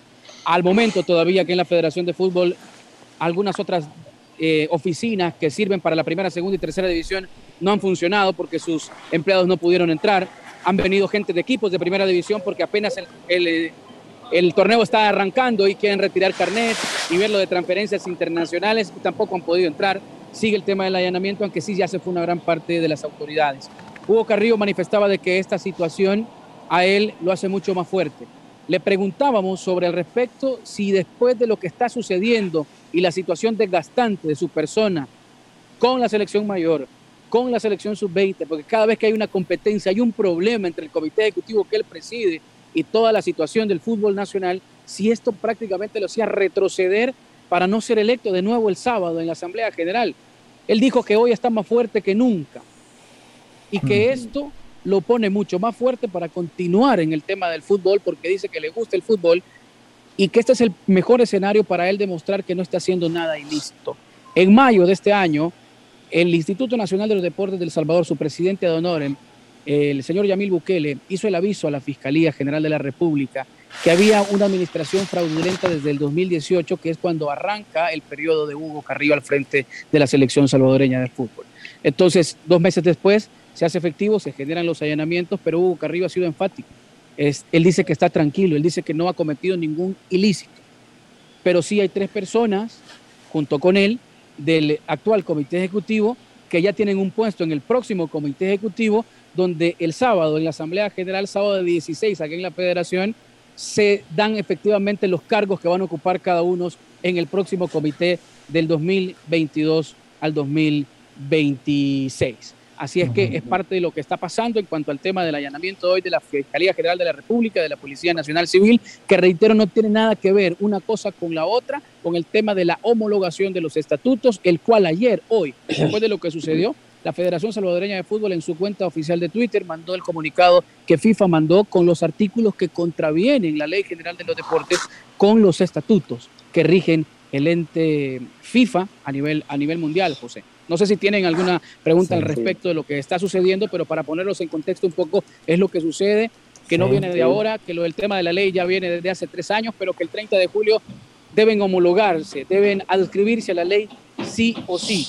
Es lo que la ley ha manifestado y el Instituto de los Deportes tiene que hacerlo efectivo. Se ha generado un allanamiento para saber de egresos e ingresos y sobre todo el tema de la administración fraudulenta y lavado de dinero y activos, el cual manifiesta Hugo Carrillo, reiterando y poniéndolos en contexto, ya tuvo asesorías y de igual manera trabajo de FIFA acá, de parte del INDES también, y en las auditorías, digo, que le han realizado, pues todo ha salido bien. Incluso manifestó en esa entrevista que la gente del INDE le manifestó a la gente de la Fiscalía que la auditoría que hicieron hace algunas semanas acá, pues todo salió bien. Entonces, no sé al final qué va a pasar. Lo que sí sabemos es que sigue cerrado y que las autoridades de la Fiscalía y de la Policía siguen dentro de este edificio, el cual tengo en mi espalda, y esta es la entrada principal al parqueo principal de, dicha federación, José. Yo voy a dejar a Carolina y a Richard, que seguramente tienen preguntas. Nada más quería puntualizar algo y si usted quiere extenderse, Mauricio, adelante. El presidente del INDES, Yamil Bukele, es hermano del presidente de El Salvador. Así que estamos hablando de personas sumamente influyentes, personas con mucho poder económico, político y social. Al final de cuentas aquí el que pierde es el fútbol salvadoreño. Caro, Richard. Bueno, eh, Mauricio, un saludo. A, la hora de la verdad, al, aficionado de a pie, bien sea El Salvador, por supuesto, el de Centroamérica en general, le puede preocupar entre todo este tema de allanamientos que, que, son ajenos al fútbol, pero que al final le terminan tocando, si El Salvador lo pueden desafiliar o no, eh, digamos, de unas eliminatorias, eh, de una Copa Oro, todo lo que sean, evidentemente, eh, torneos ligados a la FIFA, ¿no? Dicho esto, y por la información que tú nos das, lo que pudiese intervenir es que ese reglamento que se quiere aplicar en todas las asociaciones deportivas del Salvador se termine aplicando en la Asociación Salvadoreña de Fútbol. Quiero confirmar con esto, eh, esto contigo para saber que vamos en el mismo hilo. Y la pregunta sería, ¿cuáles son esas famosas reglas que pide el gobierno salvadoreño? A las cuales se tiene que adherir la Asociación Salvadoreña de Fútbol y que prelan directamente con las de la FIFA. De la FIFA. Efectivamente, Caro. Hay muchas federaciones que ya están adscritas, inscritas o han homologado a la Ley General de los Deportes, que reitero, no lo eh, reformó el actual gobierno. Es el gobierno anterior y los diputados que salieron los que reformaron la Ley General de los Deportes. La Ley General de los Deportes la tiene que hacer efectiva el Instituto Nacional de los Deportes del Salvador. Y entrando en vigencia el nuevo gobierno, pues ellos vieron que ya estaba reformada y hay que hacerla cumplir de acuerdo a la ley. El tema no es de ahora, de la sanción o, de la, o del probable desconocimiento que El Salvador tenga a nivel internacional con los torneos que tú ya manifestaste. Esto no es de ahorita. Esto viene desde que entró el gobierno, que se dio cuenta que ya había una reforma a la ley y desde hace tres años se les viene diciendo que el 30 de julio de 2022 es el último día para homologar los estatutos. Vino gente de CONCACAF, vino gente de FIFA y les dijeron, hay algunos artículos de nuestros estatutos que contravienen con los eh, artículos de la Ley General de Deportes del Salvador. Y uno de ellos es el tema, por supuesto, de la autonomía que FIFA debe de tener en cada una de sus afiliadas, porque si no es intromisión del Estado y automáticamente es un tema de sanción, un tema de intervención. Quizás ese es el más importante de todos, porque obviamente la Ley General de los Deportes manifiesta que debe de tener al día y que le deben de rendir cuentas de lo que hace también cada una de las federaciones. Situación de la cual la FIFA manifiesta obviamente que eso es autónomo, única y exclusivamente de FIFA. Entonces, si hay algunos artículos los cuales hoy Federación Salvadoreña de Fútbol los hizo públicos en su cuenta oficial de Twitter con la, eh, el mensaje o la carta que le envió ayer FIFA hacia el INDES, que ya se la hizo llegar también la federación en las últimas horas, que tiene fecha del 13 de julio, es decir, que ese aviso, o por lo menos esa misiva, esa carta de parte de FIFA llegó, llegó ayer. A ver, con el saludo a la distancia, eh, tengo bastante experiencia sobre situaciones similares a las que ustedes están atravesando ahora con, esta polémica y, por una ley del deporte, casi siempre viene por la misma vía. Eh, a ver, que este, este tema de haber llegado y haberse eh, presentado por orden de la Fiscalía en la sede de la Federación Salvadoreña de Fútbol, ¿podría originar el desconocimiento de las autoridades que están por nombrarse dentro del seno de la Federación? Es una pregunta que, Richard, un abrazo para usted. Es una pregunta que le hicimos hoy a Hugo Carrillo. De hecho, le preguntamos que si con el allanamiento de hoy, ¿cómo lo tomaría FIFA? Si esto es causal para tener una sanción y una intervención al fútbol y que si es una intervención del Estado, obviamente. Él decía que no, no se podría adelantar, que no podría decir cómo lo pueden tomar, pero que sí ellos saben todo lo que está pasando en torno a la Federación Salvadoreña de Fútbol. Esa pregunta es muy difícil quizás de respondérsela en este momento de acuerdo al desarrollo, porque sí estamos claros lo que ha pasado y hemos conocido ya una versión. Este fue un aviso que se hizo hace dos meses que había una administración fraudulenta. Y exactamente días antes de la elección de los cargos que van a tomar cada uno de los que ya están reelectos por todos los sectores del fútbol, pues se viene a, se viene a generar. No sé esto cómo lo tomaría FIFA, si lo toma como una intervención, pero sí Hugo Carrillo dejó claro de que él está mucho más fuerte y que esto le insta a seguir para demostrar que él no ha cometido ningún tipo de delitos. Una pregunta, con, respecto a la ley del deporte. La elección de las autoridades de cada federación se hace o se piensa, según esta nueva ley, de la misma forma en la cual han sido tradicionalmente electas por la Federación de Fútbol del Salvador? Es que, es que el tema de los estatutos yo creo que es el tema más complicado de la Federación Salvadoreña de Fútbol, porque hoy nos hacíamos una pregunta. ¿Saliendo estas autoridades, el fútbol salvadoreño se soluciona? Yo creo que no. El fútbol salvadoreño tiene demasiados problemas. Con esto tampoco le estoy dando un espaldarazo al actual comité ejecutivo que realmente está bastante desgastado, incluso con los principales actores que son los futbolistas es que cada vez que hay una competencia de selección mayor, la última de selección sub-20 previo a un premundial, hubo un comunicado de parte de los jugadores, no estaban conformes, el director deportivo no viajó y ayer lo han quitado de su cargo después de que él manifestara de que como nadie le contestaba de parte del comité, él mejor lo hacía público en sus redes sociales, el tema de Diego Enríquez. Entonces es una situación bastante complicada. Yo creo que aquí los problemas son los estatutos durante los últimos 50 años, Richard. Es que la historia sigue siendo la misma, la película sigue siendo la misma, la obra de teatro sigue siendo la misma, pero con diferentes actores, porque lamentablemente no hay una escuela para dirigentes y nadie sabe realmente cuál es la verdadera gestión deportiva. Y por eso, obviamente, los fracasos. La Federación Salvadoreña de Fútbol debe de administrar. La Federación de Salvadoreña de Fútbol no debe de o no tiene la obligación de formar jugadores, pero sí tiene el deber de obligar a los equipos a formar jugadores. Por eso, como aquí nunca se formó jugadores, porque no se trabajó las bases, no hay ningún tipo de resultados. Y todo esto a nivel de gobierno lo ve mal.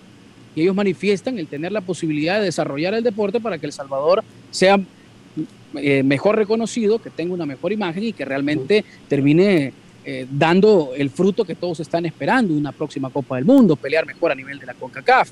Pero yéndose los actuales dirigentes no mejora absolutamente nada, porque llegan otros y los mismos vicios son los que se terminan generando a nivel de la administración federativa. Eh, es evidente que están enfrentados el Instituto del Deporte a través de, la pretensión de la ley y la Federación Salvadoreña de Fútbol que trata, como es reacción natural en este tipo de casos, de eh, en escudarse en FIFA. Eh, para tranquilidad tuya te puedo decir que difícilmente FIFA desafilie. Al fin y al cabo FIFA tiene que entender que ellos no pueden ser supraconstitucionales. Lo que yo veo de todo esto mm, delicado es que se pueda dar un atropello sobre las autoridades ya electas dentro del seno de la Federación Salvadoreña de Fútbol. Y abonando a lo que usted manifiesta, Richard, hay que recordar que la FIFA es presidencialista. Y si vendría una sanción de parte de la Federación Internacional, y nombra a lo mejor, estamos hablando hipotéticamente, no sabemos realmente qué es lo que va a pasar, porque hasta el momento tenemos muy poca información y no sé con qué ojos FIFA puede estar viendo lo que está sucediendo en este momento. Pero aparte de ser presidencialista, si llega a haber una sanción y de repente, como pasó en Guatemala o como pasó aquí mismo en El Salvador en su determinado momento, poner una eh, comisión transitoria. Normalizadora.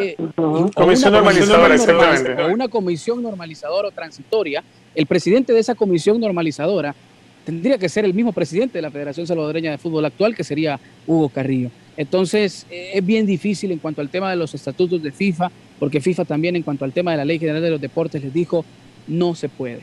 Y en ese momento se levantaron todos en la última reunión porque les dijo, no se puede, no se pueden, contravienen. Pero lamentablemente nunca se pudieron sentar y decir, modifiquemos los artículos, trabajemos en pro del fútbol de manera unida con el, la FESFUT y el INDE. Estuvieron tres años y no lo supieron hacer. Y cuando se sentaron, no llegaron a absolutamente nada. Entonces es bien complicado porque eh, si lo hubieran, lo hicieron en cámara lenta, ese fue el tema. Han, estado haciendo eso en cámara lenta y esperando nada más la estocada final. Mauricio. De la, de la, Ley General de los Deportes, voy con ustedes, José. Lo de la Ley General de los Deportes es o te adscribís y homologás o te adscribís o homologás. Y si lo haces, contravenís con FIFA, viene una sanción y se ha hablado de eso en los últimos tres años. Adelante. Mauricio, muy buena información, objetivo como siempre, pero usted es un tipo de fútbol, además de ser periodista con una trayectoria inobjetable, usted como Caro, como Richard, como yo, como todos los integrantes de la banda, somos gente de fútbol, somos apasionados por este deporte. Usted quiere muchísimo a su selecta, yo lo he visto sufrir en el Cuscatlán, lo veo sufrir en redes sociales. ¿Usted, Mauricio Rivas, está preocupado de que FIFA pueda sancionar al fútbol salvadoreño? La verdad que no, no es algo que me preocupe. Obviamente, José, sí creo que le debe de preocupar a la industria. ¿Sabe lo que me preocupa? Que los verdaderos actores, como los futbolistas, como los árbitros, como los directores técnicos, que son los que más ganan en esta industria, todavía no se han pronunciado en cuanto al tema. Eso es lo que quizás más preocupa. Que van a suspender al fútbol, bueno, ya pasó en muchos lugares y volvieron a tener actividad y volvieron a ser reconocidos por parte de la FIFA. Si tiene que pasar, va a tener que pasar. No es algo que me preocupe, pero sin lugar a dudas sí preocupa porque esto es una industria y hay mucha gente que también tienen daños importantes porque son parte de, que están cada fin de semana en los estadios, en las afueras trabajando. Pero que los verdaderos actores no se preocupen y todavía no se han pronunciado, es un punto de atención bastante Sí, a mí sí me preocuparía, Mauricio. Entiendo lo que usted dice, eh, no lo contradigo, estoy totalmente de acuerdo, pero a mí como hincha de fútbol, como hincha de mi selección, sí me preocuparía no, al hincha sí, porque eso sí, eso significaría, eso al hincha sí le va a preocupar. incluso a los que van a competir a nivel internacional y que están clasificados a la Liga CONCACAF, Alianza, el equipo de Platense, que por primera vez está en una competencia después de hace muchos años de, en esta modalidad y en este nuevo formato, porque subió hace un año, y el tema del Club Deportivo Águila, es decir, si hay una sanción, ellos automáticamente podrían quedar descalificados. El aficionado obviamente debe de estar preocupado, porque está ilusionado con el fútbol, porque el fútbol es la medicina más importante y es la salida y es la válvula de escape que fin de semana, fin de semana tiene este país que ha sufrido muchísimo, no solo en el fútbol, sino que también... Notable Mauricio Rivas, eh, solo para despedirlo, eh, le cuento a Caro y a Richard que Mauricio Rivas cometió un error, cometió un error. Ustedes saben que yo, yo no me enojo y tengo muy buena onda con Mauricio. Arrancó el premundial eh, de la CONCACAF y El Salvador le pasó por encima a Guatemala. El Salvador ganó, gustó, goleó, le metió 5 a Guatemala. Y Mauricio Rivas, de buena onda, me hizo un chiste en redes sociales, pero yo no me lo tomo a mal. Yo sé de la buena onda de, Yo solo lo saludé, yo solo lo saludé y le decía un feliz domingo nada más. Claro, claro, claro, pero el timing de su saludo. José del Valle, que tenga un feliz domingo. Ese fue mi, mi, tweet ese día. Espero que la esté pasando bien. El timing de su saludo, yo sé por dónde venía, pero le digo, el timing de su saludo fue totalmente fuera de timing, porque Guatemala va a jugar el Mundial de Indonesia y El Salvador lo va a ver por televisión. Un abrazo, Mauricio Rivas, gracias por toda la información. Un abrazo para usted, José, y lo felicito a usted y a Guatemala por, estar en el Mundial. Lamentablemente, también Dominicana los ha dejado afuera de Juegos Olímpicos. Le mando un abrazo a usted, a Richard, a Caro y a la producción. Te la devuelvo de primera, ¿eh? República Dominicana eliminó a El Salvador del premundial o del Mundial, mejor dicho, y de los Juegos Olímpicos, y a Guatemala lo eliminó de los Juegos Olímpicos. Un abrazo a Mauricio Rivas con toda la información de primera mano. Mauricio Rivas habló con los protagonistas, habló con Hugo Carrillo. Después de escuchar a Mauricio, ya tenemos un panorama eh, mucho más claro. Yo solo quiero eh, ser muy honesto con Caro, con Richard y con la gente. La historia del fútbol es clara.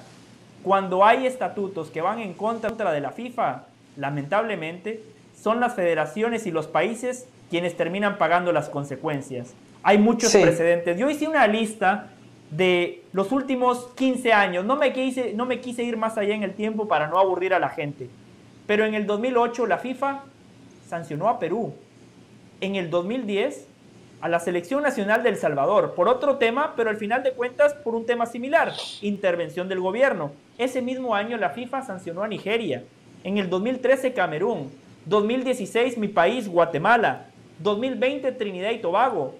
Y el año pasado sancionó a tres países, a Haití, a Chad y a Pakistán. Yo honestamente sí estoy muy preocupado por la afición salvadoreña porque es gente de fútbol, es gente que vive este deporte con muchísima pasión, es gente que se entrega a sus equipos y fundamentalmente se entrega a su selecta en todas las categorías.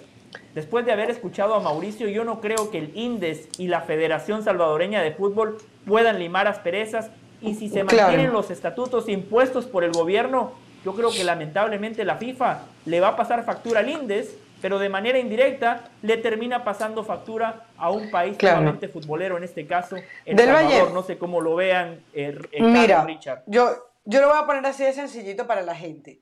Esto es eso es una cuerda. Eso es una cuerda en donde la FIFA dice, el gobierno no, no me interviene y el gobierno dice, yo quiero mejorar mi fútbol y si voy a intervenir. Lo que hace la federación en este caso es mostrar el peor escenario posible. Yo me estaba metiendo en la cuenta de, de la Federación Salvadoreña de Fútbol y ponen fotos en donde se ve cómo los están revisando, etcétera, etcétera. Y lo sé porque Richard lo acaba de comentar hace un ratito, recuerdo en Venezuela se dio un caso muy parecido con Rafa Esquivel, en donde el gobierno venezolano quería intervenir y entonces se decía, en ese momento Venezuela estaba teniendo buenos resultados, dice, y cuando por fin tenemos la posibilidad de ir al Mundial, la FIFA nos va a intervenir. Entonces, mientras mayor la, magnificación del, del suceso sea mayor, mucho más. No digo que no sea grave, digo que la federación lo va a mostrar ante el mundo lo más grave posible para que la FIFA intervenga. Entonces ahí va a pasar lo siguiente. Cuando la FIFA intenta intervenir, este gobierno que está representado por la parte deportiva, que es el INDES, eh, evidentemente Ministerio del Deporte, Instituto Nacional de Deportes, va a decir, me echo para atrás. Y sigue Hugo Carrillo y toda la gente del fútbol haciendo su trabajo. O sucede lo, lo siguiente, dice, no me echo para atrás y entonces se da la intervención. Pareciera que después de tres años o dos años, que es el tiempo que dice eh, eh, Mauricio, que vienen trabajando y no logran ponerse de acuerdo, que esa intervención va a terminar llegando, porque la gente del gobierno no echa para atrás. Entonces, aquí no hay manera de que la, FIFA no va a cambiar sus estatutos porque el claro. o, Salvador eh, quieran. No, eso no va a suceder. Sus problemas internos tendrán que arreglarlos o no, pero la FIFA no va a cambiar. Entonces aquí, aquí uno de los dos va a ganar y pareciera, por lo que uno está viendo, que vamos camino a una desafiliación, salvo que aquí en este caso el gobierno eche para atrás, cosa que no parece que, esté por hacerse. Le cuento como lo veo, José Caro. A ver, eh, creo que la última vez que FIFA suspendió realmente a alguien fue Guatemala, lamentablemente, y lo hizo por por un buen rato. Sí. sí. Eh, Dos creo años. Que fue la última vez que realmente suspendieron. A final, en los últimos casos que se dieron, vale decir Bolivia, sobre todo vale decir Venezuela, que, que lo conozco bastante, Argentina, al fin y al cabo, cuando fue por un tema similar a este, el de una nueva ley del deporte, a FIFA no le quedó más remedio que aguantársela. ¿Por qué? Bueno, porque el poder de FIFA no puede estar nunca por encima de la Constitución. Y si una ley está respaldada en el orden constitucional de un país, FIFA no tiene nada que hacer. FIFA puede tener sus estatutos, pero FIFA no va a desafiliar por exigirle a uno de sus miembros que vaya contra las leyes que están avaladas por la constitución de ese país. El caso de Venezuela es exactamente igual. Una nueva ley del deporte, Federación y FIFA exigían que se removieran artículos, los artículos no se removieron, pasó el tiempo y no solamente FIFA aceptó eso, FIFA aceptó que un ministro, mayor intervención del Estado es imposible, que un ministro fuese vicepresidente de la Federación Venezolana de Fútbol, electo. Estamos hablando de un ministro, alguien miembro del gabinete, no es intervención del Estado. Entonces, cuando eso pasa, cuando está amparada en una ley del deporte, y esta ley del deporte está amparada por la constitución de un país, FIFA no tiene nada que hacer más que lo que está haciendo, amenazar. Y la federación, y bien lo explicaba Carolina, la federación va a magnificar, va a dramatizar, buscando alarmar para ver si a nivel de opinión pública la autoridad de este, este Instituto de Deporte da un paso atrás. Es obvio, es obvio, es evidente que el Instituto Deportivo en El Salvador quiere meterle la mano a la federación. Es obvio que desde el Estado salvadoreño, desde el poder del Estado, se le quiere meter la mano a la federación. Para bien o para mal, pero se le quiere meter la mano. Y no le va a quedar más remedio a FIFA, y le voy a nombrar varios casos en los cuales es más que grosero y evidente la intervención, pero no están desafiliados. Ya le nombré Venezuela, bueno, le sigo nombrando Cuba, le nombro Nicaragua, Corea del Norte, ninguno de ellos está desafiliado por FIFA. Y la intervención del Estado, en Cuba, por ejemplo, es inobjetable que existe una gran intervención del Estado y que no va a la par de FIFA. Sí, pero te, voy a, te, doy la diferencia, Richard. Te doy la diferencia. Sí. Te, te, doy no, la diferencia es la práctica, la diferencia es la realidad. no, no, pero a lo que voy es, de alguna manera, en cada una de estas federaciones, venezolana, argentina y, capaz otras que has nombrado, el presidente, vamos a poner en este caso Rafael Esquivel en, su momento en Venezuela, flexibiliza ante el gobierno y deja que metan la mano, que lleguen los patrocinios, etcétera. El peligro. Es que no tiene opción. claro, pero ¿qué pasa si Hugo Carrillo y todo su comité ejecutivo no, no flexibilizan ante el gobierno? La FIFA ahí va a decir, te, suspendo. O sea, cuando... No, lo, va, lo, va a intervenir. Bueno, pero cuando... Lo va a intervenir Exactamente, a eso voy. O sea, cuando dentro de la federación disimulan y hacen creer que todo está bien, es más fácil para la FIFA hacerte de la vista gorda. Pero cuando no logra meterse nadie del gobierno dentro de la federación, entonces ahí es cuando se da la desafiliación, que desconozco el caso, pero no sé si eso fue lo que pasó en Guatemala. Entonces, lo que digo no, en Guatemala es distinto. pero en Perú, por ejemplo, pasó, exactamente lo mismo. En yo, Perú yo solo hubo la disputa del Instituto Regional de Deportes contra la Federación Peruana y al fin y al cabo el Instituto Regional de Deportes es el que logró meter mano en la Federación Peruana. En todos lados donde hubo ley del deporte, FIFA no le quedó más remedio que dar un paso atrás. Si, si, desde la federación se le trata de ablandar y, permitir la entrada del ente del Estado, pues eso, eso simplemente va a facilitar el camino. Va a facilitar el camino. Si se trata de estar en la acera de enfrente, de manera completamente radical y opuesta, en algún momento es FIFA la que va a retroceder, porque FIFA, a ver, FIFA primero hoy en día prioriza los votos y prefiere tener una, una federación activa que una inactiva. Yo la verdad creo que, que, en El Salvador esto va, esto va para largo seguramente, esto va a llevar a una comisión normalizadora como sucedió en Panamá para conducir unas elecciones, por eso yo le preguntaba eh, el tema eleccionario, si este, este escenario que hoy se nos presentó con la intervención, el allanamiento de la Fiscalía, eh, podría anular el resultado del proceso electoral, podría anular el nombramiento de las autoridades. Richard, Richard, la comisión normalizadora muchas veces la FIFA la nombra cuando hay un problema interno en el fútbol. Por ejemplo, Haití en estos momentos tiene una comisión normalizadora. Pero aquí no hay ningún conflicto entre la Federación Salvadoreña de Fútbol y la FIFA. Es un ente gubernamental el que está interfiriendo. Pero es una situación interna. Del claro, país. es interna, pero, pero el conflicto no es un conflicto del fútbol, es un conflicto del gobierno con el fútbol. Exactamente, pero está sucediendo dentro del país. Y la autoridad de FIFA, si bien FIFA es el máximo ente rentor del fútbol, esa autoridad no puede ir en contra de las constituciones de cada país. no debería, no debería, pero a veces lo hace, Richard. No, pero no puede ir por encima de una constitución, no puede ir por encima. Y ahí es donde, ya el argumento de FIFA de la no intervención del Estado se cae. Porque Le pongo un ejemplo. Le pongo un ejemplo. No debería, estoy de acuerdo con usted, pero yo lo pongo en que no debería, pero muchas veces está.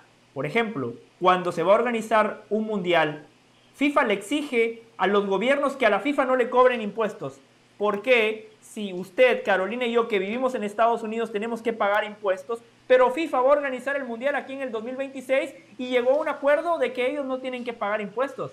O sea, no deberían de estar por encima. Bueno, pero, una cosa es... Claro, pero una cosa es una concesión, una concesión que te da el Estado, puede ser un descargo de impuestos o no, pagar impuestos, que es una concesión que te da el Estado, y otra es imponerte sobre una ley que está avalada por una constitución. Ese es el problema. O sea, la idea, a ver, el concepto de FIFA como ente rector del fútbol, en principio, desde su nacimiento, desde su génesis, es nosotros manejamos todo lo que tenga que ver con el fútbol, nadie más. Si tú quieres competir en, en, los torneos que organiza FIFA, si quieres que tu selección llegue al mundial, tú tienes que dejar que el fútbol se rija por mis ideas, por mis normas. Ahora, cuando esas ideas, esas normas, esas reglas de FIFA a uno de sus miembros le van a hacer ir en contra de las leyes de ese país o del reglamento del deporte de ese país que está amparado por una constitución, ya tienes un conflicto de poderes. ¿Hacia dónde va el poder que se puede ejercer dentro de la Federación Salvadoreña de Fútbol? Obvio que hacia el país, porque son salvadoreños, se deben al país. Y si hay una ley del deporte que está avalada por su sistema constitucional, la FIFA no tiene nada que hacer. Lo más que va a ocurrir aquí es que se va a tener que llegar a un entendimiento entre las autoridades actuales del fútbol salvadoreño y el Instituto de Deporte, haciéndose, y, repito, retrocediendo la federación y FIFA teniendo que aceptarlo, como lo aceptó en todos los sitios que te dije, Nicaragua, Venezuela, Cuba, Corea del Norte, en todos aquellos, incluso Perú, donde se creó una ley del deporte y tengas que aguantarte lo que se origina internamente. FIFA no está por encima de los países, no puede estar por encima del Estado. FIFA no puede en ningún caso estar por encima del Estado. No hay una ley que pueda ser supraconstitucional si viene de un ente extraño eh, o ajeno a ese país. Esa es la gran dificultad que tiene FIFA. Entonces aquí caemos en una discusión filosófica que en realidad no puede ir a la práctica. FIFA va a tener que soportar y aguantarse. Es más, ¿quién es el presidente de la Federación de Fútbol de Qatar? Para ponerlo más simple. Claro. Alguien del ente del Estado. Es muy simple. ¿Quieres más intervención del Estado que la Junta Directiva de la Federación Qatarí de Fútbol? Sí, pero de alguna manera, pero de alguna manera es algo avalado por el, por el mismo fútbol del país, que es a lo que Exacto, yo Exacto, pero es FIFA quien lo, FIFA, no eso rompe la norma de FIFA. resistencia, no hay, claro, claro, pero es más fácil para la FIFA hacerse la vista gorda porque no hay resistencia a eso. No hay resistencia dentro, de la, dentro de la federación. Pero bueno, habrá que ver en qué termina esto. Lo cierto es que al final al final, Mauricio lo decía un poco, al final los resultados son los mismos, al final eh, la, la, falta de, gestión y de gestores capacitados es la misma, al final eh, no se sabe qué va a pasar con los árbitros y jugadores, así que habrá que ver qué pasa con, con este tema. Sí, José. Sí, para, para finalizar, Caro Richard Yamil Bukele, el presidente del INDES, hermano del presidente de El Salvador, escribió en su cuenta de Twitter, refiriéndose a la FIFA, siguen pensando que son intocables, que no deben cumplir las leyes de nuestro país, y menos con temas tan delicados como los que los acusan. Y después felicita a la gente que ha tomado la sartén por el mango esta mañana en El Salvador y dice, estoy seguro que nos daremos cuenta de mucho más. Vamos a ver en qué termina todo este tema. En un ratito vamos a escuchar la entrevista que Mauricio Imay le hizo a Gerardo Torrado. Caro, Richard y yo vamos a ofrecer eh, algunas soluciones para el fútbol mexicano, pero dice Hugo Sánchez que lo que nosotros proponemos no sirve, que él sí tiene la verdadera solución. Pero antes de irnos a esta pausa, Caro, Richard, sí. tenemos cuatro minutos. Eh, quiero conocer la opinión de ustedes, el punto de vista de ustedes de algo que para mí es histórico. Rafa Márquez hoy fue nombrado como entrenador del equipo filial del Barcelona. ¿Qué significa esto para Rafa Márquez? ¿Qué significa esto para el entrenador mexicano que hoy ve a un mexicano dirigiendo al segundo equipo de uno de los equipos más importantes del planeta Tierra? ¿Qué opinan? Desde todo punto de vista, José Richard es una buena noticia para el fútbol mexicano, en medio de tanta mala noticia de, de, no clasificación, tanto en femenino como masculino en el Mundial Sub-20, en jugadores que no terminan de, de, cuajar en Europa, en una selección mexicana que, no se, que se piensa en un quinto partido, pero que en realidad eh, no juega nada. Creo que, que sea reivindicada la, la figura de Rafa Márquez de esta manera es importantísimo. A mí desde lo deportivo me trae muchas dudas, porque Rafa Márquez, eh, eh, vimos lo que eh, hizo, o más bien lo que no hizo en Atlas, luego se, mm, se pone todo este tema de los Estados Unidos, en donde tenía una especie de, no sé si la palabra sea orden de aprehensión, desconozco los términos para, para hablar, pero que, pero que aparecía en un cuadro de eh, bien dudoso, ¿no?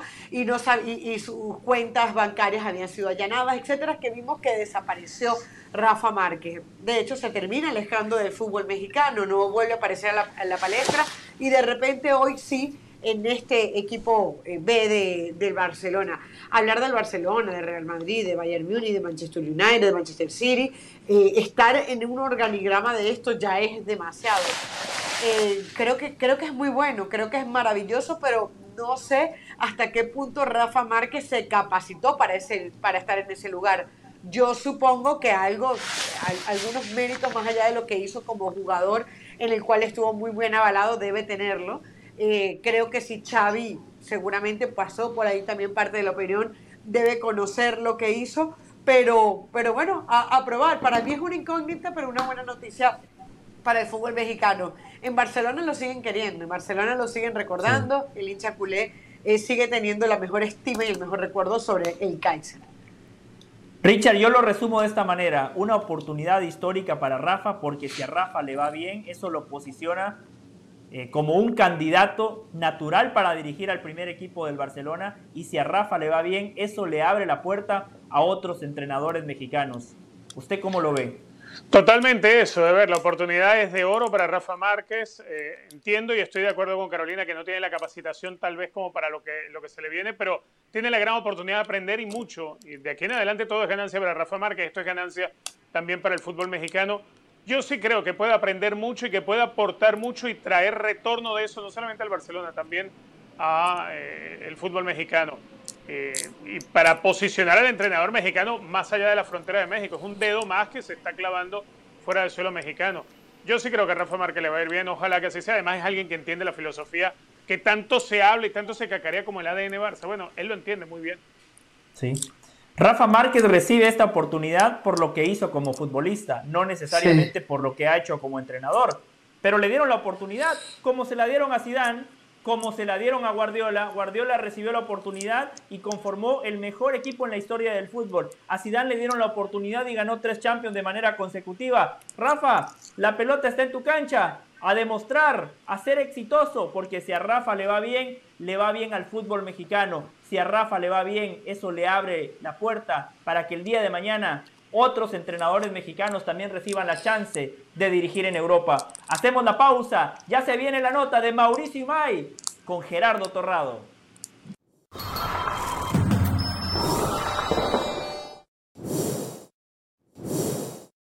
Pasión, determinación y constancia es lo que te hace campeón y mantiene tu actitud de ride or die baby.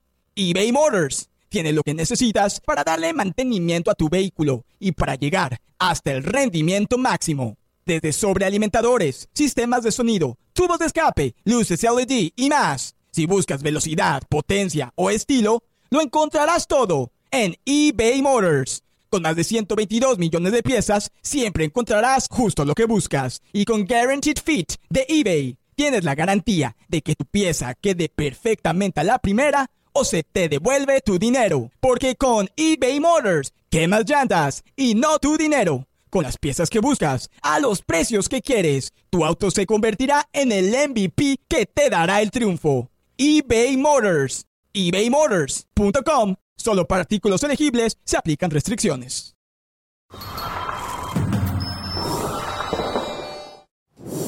Les recordamos que este fin de semana vuelve el fútbol de la Liga Mexicana a la pantalla de ESPN Deportes. El sábado, Santos recibe a Chivas. Arrancamos a partir de las 7.30 de la noche hora del este, 4.30 de la tarde en el Pacífico. Todo comienza con la previa MX. Allí estaremos junto a Elizabeth Patiño.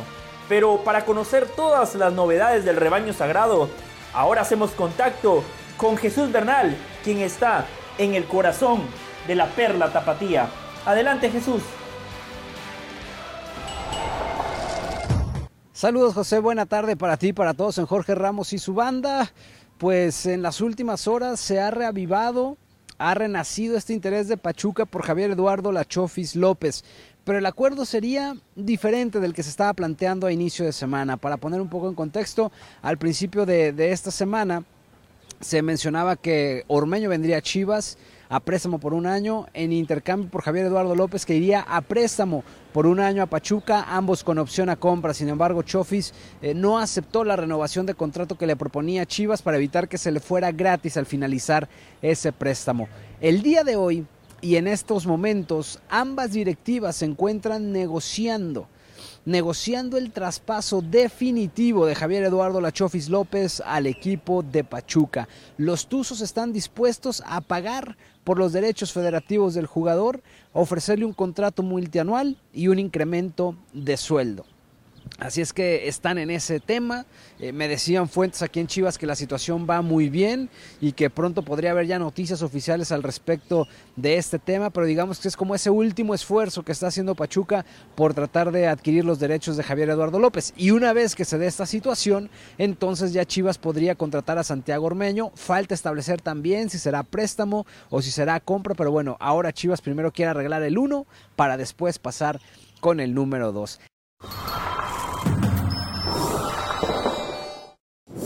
Estamos de regreso en Jorge Ramos y su banda. La selección mexicana de fútbol vive una crisis de resultados como pocas a lo largo de su historia. Por eso, la Federación Mexicana de Fútbol anunció una reestructuración en la dirección deportiva. Gerardo Torrado dejó su cargo como director general deportivo y tras ser destituido, nuestro compañero Mauricio Imay habló con Torrado sobre su gestión y aquí les tenemos esta linda charla. Aquí está Mauricio Imay, mano a mano con Gerardo Torrado. Gerardo Torrado, primero que nada, muchas gracias por estos, por estos minutos, por esta plática. Preguntarte primero cómo estás. Eh, hola, Majo, ¿cómo estás? Este, a ver, estoy eh, molesto, eh, frustrado, ¿no? Por, por, por, esta situación, sobre todo por los últimos resultados que, que obtuvimos con la selección sub-20 y con la selección femenil. Eh, también entiendo ¿no? la, la molestia que, que, pueda tener la, la afición por, por, estos resultados que, que, que, se obtuvieron al final. Eh, pero bueno, también soy gente de fútbol y como gente de fútbol entiendes que cuando las, las cosas y los resultados no salen como, como, uno, como uno quiere, este, pues generalmente pues, se corta por, este, por una situación, ¿no? Y esta situación pues, fue cuando los, los resultados empezaron a darse, eh, siempre tuve una, una, comunicación amplia y cercana con John, eh, se lo hice ver, ¿no? Lo platiqué con él y le dije que yo era el máximo responsable de esta situación, que, que si había que hacer algo, que mi cabeza estaba ahí en la mesa y que si era la, la solución, este, que yo estaba de acuerdo con ello, entonces de mutuo acuerdo se, se tomó esta decisión. ¿no? Eh, también por otro lado te puedo decir que desde el primer día que llegamos, junto con todo mi equipo de trabajo, eh, siempre buscamos dejar un legado en selecciones nacionales y buscar darles las condiciones óptimas para que pudieran hacer y desarrollar de la mejor forma su trabajo. ¿Lo veías venir? Eh, a ver, o sea, te, te, lo vuelvo a repetir, cuando te vuelves eh, durante tanto tiempo y estás en el medio, pues claramente que, que, lo hueles, ¿no? Y las situaciones, este, cuando no se empiezan a dar y empiezan a haber resultados adversos eh, importantes, eh, tan consecutivos, pues claro que, que, es una alerta y como lo dije, yo soy el máximo responsable, eh, los resultados no se estaban dando y cuando los resultados no se dan, pues puede haber consecuencias, ¿no? Y las consecuencias pues, son estas. Hoy qué, hoy qué diría Gerardo Torrado que puede rescatar de lo que fue su, su gestión al frente de selecciones nacionales? Ah, este, creo que se hicieron muchas cosas buenas ¿no? eh, durante, durante esta gestión. Eh, hablando de resultados, ¿no? te podría destacar el campeonato de la Copa Oro del 2019, eh, el campeonato del Perolímpico antes de ir a Japón, eh, haber sido medallistas en Japón eh, con todo el entorno complicado del COVID, ¿no? que se hizo una, una gran burbuja y una gran planeación, organización para que ningún jugador se nos contagiara. Eh, la clasificación a los mundiales femeniles me parece que también son importantes tanto a nivel sub-20 como sub-17. Eh, una de las cosas que también creo que es importante rescatar es que la selección cuando llegamos estaba en el top 16 del ranking FIFA y durante gran parte del proceso estuvimos dentro del top 10, ¿no? entonces esto, eso también era algo a lo que aspirábamos, queríamos llegar al top 8 para ser cabeza de serie, no lo conseguimos, pero fue algo importante durante gran parte del proceso. Y también toda la estructura que se armó, se generó un modelo de juego para todas las selecciones, eh, se reestructuraron eh, muchas de las áreas multidisciplinares que le dan servicio a las selecciones, eh, profesionalizándolas al máximo generando una, la creación del área de ciencias del deporte que no existía y que eso hizo que la metodología creciera y estuvieran mejor preparados todos. Hay una versión de que, de que cuando viene el fracaso de la selección sub-20, como tú bien lo mencionas en la primera respuesta, asumes la, la responsabilidad y que existió la posibilidad de que tú no te fueras, pero que se fueran Nacho Hierro y Javier Mier. ¿Fue cierto esto? ¿Es cierto? De la posibilidad de... La... ¿De que tú te quedaras, pero que se fueran ellos? No, yo creo que yo lo hablé eh, primero con, con, Nacho y con, con, Javier, ¿no? haciéndoles entender que los tres somos gente de fútbol. ¿no? Les dije, claramente somos responsables, ¿no? y yo eh, principalmente por ser el encargado de la, de la, del área deportiva. Y no, en ese momento pues, la situación, el responsable soy yo y si tenía que, pasar algo, creo que lo que pasó es lo correcto Y bueno, yo lo hablé con John también. Primero lo hablé con ellos y luego lo hablé con John. Pues así está la situación, yo soy el responsable y hay que darle para adelante. Me acuerdo que en Kingston, estando en el estadio un día, un día antes del partido, tú y yo lo, lo platicábamos, pero lo platicábamos a futuro, ¿no? Después de, la, de lo que iba a suceder después de la, de la Copa del Mundo. ¿Qué sensación te deja que este proyecto o que tu gestión se corte a tan poco tiempo del Mundial, Sí, a ver, o sea, primero, a ver, yo creo que todos soñamos con estar en un Mundial y me hubiera encantado llegar al Mundial. ¿Quién no quiere estar en un Mundial, no? Eh, creo que hicieron demasiadas cosas buenas. Eh, creo que me siento muy agradecido por la, por la oportunidad que me dio la federación. ¿no? confiaron en mí siendo alguien muy joven. Logré hacer un gran equipo de trabajo, el cual siempre estuvo a disposición de las necesidades de todas las elecciones. Y pues bueno, así es fútbol, así es el fútbol, ¿no? Hoy no me toca estar muy, no voy a estar de cerca con la selección del Mundial de Qatar, pero sí voy a estar de lejos, de lejos a vía remota, eh, mandándole las mejores vibras al cuerpo técnico y a todos los jugadores con los cuales estoy sumamente agradecido porque en el proceso que me tocó estar siempre estuvieron comprometidos y siempre fueron responsables para representar dignamente a su país. Hoy que revisas la película completa, mm, que no sé si ya tuviste tiempo, ¿no? Para, para revisar todo lo que, lo que hiciste, lo que dejaste de hacer y lo que pudiste hacer. Pues Yo te preguntaría, ¿pudiste hacer algo para que no se fracasara sobre todo con la sub-20? Hicimos un análisis bien profundo, de todo lo que se hizo durante todo el proceso con la sub-20 y con la femenil mayor. Y llegamos a la conclusión que todo lo que se tenía que haber hecho, tanto giras, tanto preparación previa al Mundial, tanto preparación este, bajo nuestra metodología, todo se llevó a cabo. Visorías eh, en Estados Unidos, en México, todos los jugadores fueron observados las veces que tenían que ser observados. Entonces yo creo que en todas las situaciones, en todos los casos, podrás hacer cosas mejor, sí, pero lo que tuvimos planeado desde un principio para que las cosas sucedieran y que pasara lo que queríamos que pasara, que era ganar y calificar, hicimos todo lo que estaba bajo nuestro alcance. Hoy no te arrepientes de, nada, de, que te haya faltado algo. A ver, o sea, creo que en una experiencia como estas eh, tienes que sacar muchos aprendizajes y conclusiones y llegar al, entendido que siempre se pudo haber hecho algo más, sí, seguramente sí, ¿no? Pequeños detalles que pudimos haber ajustado, pero en general, a nivel macro, yo creo que todo lo que se tenía que haber hecho se hizo. Seguramente con el paso del tiempo, eso es el, eh, lo que está la experiencia, el aprendizaje de estas situaciones, es afinar algunas cosas que pudieran haber hecho que cambiara el resultado, probablemente el tiempo lo dirá, pero por ahora digo, estoy tranquilo porque siento que un servidor junto con todo el equipo multidisciplinario trabajamos de forma comprometida, responsables, ¿no? de sabiendo lo que nos jugamos y al final es pues, fútbol y desgraciadamente no se nos dio el resultado. ¿Sientes que te equivocaste con la elección de Luis Pérez? No. Si hoy lo tuviera que volver a escoger, creo que lo volvería a escoger porque Luis se ha dicho mucho que es, que es mi amigo. Claramente Luis, tengo una buena amistad con él.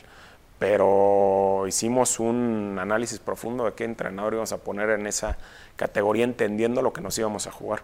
Hicimos un análisis de 11 candidatos y de esos 11 candidatos entendíamos que el perfil ideal era Luis, por capacitación, por experiencia, porque era el único entrenador UEFA Pro, porque cuando hablamos con él y lo entrevistamos, al igual que entrevistamos a todos los demás, entendió perfectamente nuestro proyecto y estaba alineado a él. Entonces entendíamos que era más aparte, ¿no? que había sido seleccionado nacional y que tenía la vocación de poder ayudar a desarrollar a los futbolistas jóvenes, que en este momento sí era que obtuvieran su pase al Mundial y a las Olimpiadas, pero también estamos generando jugadores de una forma integral que puedan llegar y nos puedan representar de la mejor manera en la grande. Previo a, este, a esta experiencia, esta gestión, no habías tenido la oportunidad de, de, asumir un rol directivo. ¿Esa poca experiencia te pasó factura? Pues mira, no sé si me haya pasado factura o no, lo que sí te puedo decir es que siempre fui una persona súper comprometida, responsable, entendiendo ¿no? que a lo mejor tenía poca experiencia, pero siempre estuve rodeado de gente capaz, con, con una con una gran intención de que las cosas sucedieran bien. Y bueno, si me dijera si volvería a tomar este puesto cuando me lo, cuando me lo ofrecieron, te diría que sí. Fue una gran experiencia, una experiencia en la que trabajé eh, de la manera más profesional posible, comprometido por dejar un legado y hacer que las selecciones mexicanas siempre apuntaran a lo más alto. Se habla mucho de el por qué no estuviste presente en, en Honduras con la, con la selección sub-20. Sí, es una estructura muy grande, ¿no? Y dentro de la estructura hay gente también que acompaña selecciones. Son muchísimos viajes y son muchísimos torneos y dentro de todo no podrías abarcar todos. Generalmente había estado en todos. Si mal no recuerdo, esa semana fue el nombramiento de las sedes y yo estuve en Guadalajara siendo parte de, del proyecto del 2026. Y bueno, desafortunadamente pues, sucedió en ese momento que, que existiera esa derrota. ¿Cómo fue tu última plática con, con John de Luisa. Eh, sabemos que el presidente de la Federación Mexicana de Fútbol siempre apoyó tu proyecto, porque era parte también de su proyecto. ¿Cómo fue esa última plática con el presidente de la Federación Mexicana de Fútbol? Eh, fue muy buena, mi relación siempre con él fue eh, muy buena, laboralmente respetuosa y siempre con la línea muy bien marcada hacia dónde queríamos ir. Entonces, primeramente, antes que nada, estoy agradecido con él porque me dio la oportunidad y se la dio a un joven. Me sabe mal, y se lo dije, eh, que lo haya puesto en esta posición, siendo responsable del área deportiva, pero al mismo tiempo, este, pues lo platicamos, ¿no? Y como te lo dije anteriormente, soy gente de fútbol y entiendo que cuando las cosas no van bien, pues algo tiene que pasar, ¿no? Entonces, digo, estoy agradecido con él. Hasta el último momento, mi práctica fue en lo que pueda seguir sumando, en lo que pueda este, seguir apoyando a jugadores, cuerpo técnico, cuenta conmigo porque este proyecto empezó y estoy convencido que, que es un gran líder él y estoy convencido que, que hará que, que, que, México, bueno, no él, pero el Tata junto con todo su cuerpo técnico y los jugadores hagan un gran papel en, en Qatar. Durante este proceso me tocó viajar con ustedes, con, con selección y me tocó ver pues tu cercanía con Gerardo Martino. ¿Ya hablaste con él? Sí, ya hablé con él. Ya hablé con él. Este, tengo una muy buena relación con él, este, tanto eh, laboral, ¿no? como pues, este vínculo que, generas cuando, cuando trabajas con alguien. Eh, y bueno, ¿no? mis palabras fueron de, de, ánimo, de desearle el mejor de los éxitos, de decirle que, que iba a estar ahí este, a la distancia apoyándolos y y mandándoles las mejores vibras para que tengan un gran mundial. Le dije, fue un sueño que empezamos juntos y estoy convencido que este sueño lo llevarás a cabo y harás un gran papel junto con todo tu equipo. ¿Y cómo respondió? Pues, bien, hablé con él. Este, a ver, pues, cuando pasa este tipo de cosas a lo mejor puede destantearte un poco, pero te digo, no creo que haya sido la primera vez que le pasa que hay en la institución de alguien cercano eh, él está comprometido con la federación, no conmigo. Si bien es cierto es que vivimos casi todo este proyecto juntos, pero lo tomó o sea, como gente de fútbol y creo que pues, hará un gran papel junto con todo su cuerpo técnico dirigiendo a la selección. ¿Se sorprendió? Pues yo creo que no se lo esperaba, ¿no? Eh, no se lo esperaba, pero bueno, así pasa. Eh, cuando los resultados no se dan, pues, hay consecuencias y y lo que tenemos que hacer es prepararnos ¿no? para lo que viene, tanto a nivel personal y ellos como equipo prepararse lo mejor posible para Qatar. Cuando se va un técnico o cuando cesan a un entrenador, decimos, y tú lo viviste como jugador, se cortó por lo más delgado. Hoy no pasa algo similar. Hoy no se corta por lo más delgado. Te lo pregunto porque tengo mi punto de vista, tú lo conoces, ya lo he externado eh, de manera pública a cuatro meses de la Copa del Mundo, pues, ¿no fue precipitado? ¿No es cortar por lo más delgado? Pues, que te, a ver, son situaciones que pasan y el fútbol es así y muchas veces el fútbol no entiende de tiempos, ¿no? Este, a ver, te lo vuelvo a repetir, estuve 100% comprometido con la ilusión muy clara de llegar a Qatar y con la ilusión de hacer algo que nunca se había hecho con, con el cuerpo técnico y con los jugadores. No va a pasar, Ahora me toca vivirlo desde lejos y me toca apoyarlos desde lejos, mandándoles las mejores vibras para que, pues para que esto no importe y que no pese y que sí pese todo el trabajo que han venido haciendo durante todo el proceso y que eso les permita merecer eh, el objetivo que, se trazaron desde un principio. La pregunta que te quiero hacer va más para gente de fútbol hoy, más allá de la posición que tuviste y quizá metiéndonos más a quien fuiste en la cancha como jugador. ¿Qué tanto hay que corregir en el fútbol mexicano, Gerardo? Para que no nos pase esto cada cuatro años, porque cada cuatro años en algún momento del proceso hay inestabilidad y si no es el técnico, es un directivo y siempre llegamos igual al mundial, con, una incertidumbre. Y te pasó como jugador. ¿Qué se tiene que corregir de fondo en el fútbol mexicano, Gerardo? Pues mira, yo creo que en todas las situaciones, en todos los eventos, eh, en los ecosistemas, por, por decirlo así de alguna forma, siempre hay cosas por mejorar y hay cosas que por mejorar en selecciones nacionales, ¿no? en la estructura deportiva, que, que hagan pequeños este, retoques que haga que funcione mejor nuestro modelo de juego, hasta mejorar dentro de los equipos del fútbol mexicano. ¿no? Pero te digo, todos tenemos un, un margen en donde creemos que podemos mejorar y podemos hacer que el ecosistema del fútbol mexicano sea aún mejor de lo que es. ¿Se tiene que mejorar en todo? Pues mira, yo creo que cada quien se tiene que hacer responsable de la parcela en donde le toca mejorar. Y lo digo tanto a nivel personal como laboral. ¿no? El, la persona que piense, no, yo te lo digo a, título personal, si yo pensara que hoy sé todo y que no tengo que aprender nada, pues estaría lejos de poder ser una mejor versión de mí. Entonces yo creo que todos tenemos esa capacidad de crecer y de encontrar ese espacio para ser mejores. Gerardo, no me queda nada más que que agradecerte, quizá por último preguntarte, pues con qué te quedas, dentro de lo malo, lo bueno, lo mucho, lo poco, ¿con qué se pues queda Gerardo Torrado de toda esta gestión? Pues mira, fue un, a ver, te lo vuelvo a repetir, llegué con una gran ilusión, con, con muchas ganas de dejar un legado, de haber vivido muchas cosas como futbolista y, y queriéndoles dar esas cosas que yo creía que se tendrían que cambiar, que eran pequeños detalles y que eso hiciera que, que tuvieran un mejor desarrollo dentro del campo de juego. Eh, siempre estar dispuesto a entender cuáles sean las necesidades del equipo para poderlas atender y que éstas no afectaran en el tema deportivo. Y bueno, hoy este, me toca irme así. Y cuando me voy así, era lo que te comentaba anteriormente, tengo que aprender y creo que eh, voy a aprender muchísimas cosas, eh, me van a servir para hacer una introspección profunda dentro de mí a nivel personal, a nivel laboral y que eso estoy convencido que en un futuro me hará ser una mejor persona y, un mejor prospecto para un futuro proyecto. ¿Busca seguir Gerardo Torrado después de haber vivido buenas y malas? ¿Busca Gerardo Torrado seguir en una carrera como directivo? Pues mira, la vida te da esa posibilidad, ¿no? La propia vida de repente te pone tus buenos llegues y está en ti en saber sobreponerte a ellos y crecer de ellos, ¿no?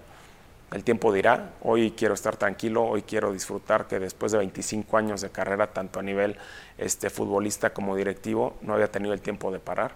Entonces hoy quiero parar, quiero tomarme un tiempo, quiero hacer un autoanálisis, una autoevaluación este, importante y sobre todo poder disfrutar a mi familia en este momento que hace mucho no tenía la posibilidad de hacerlo.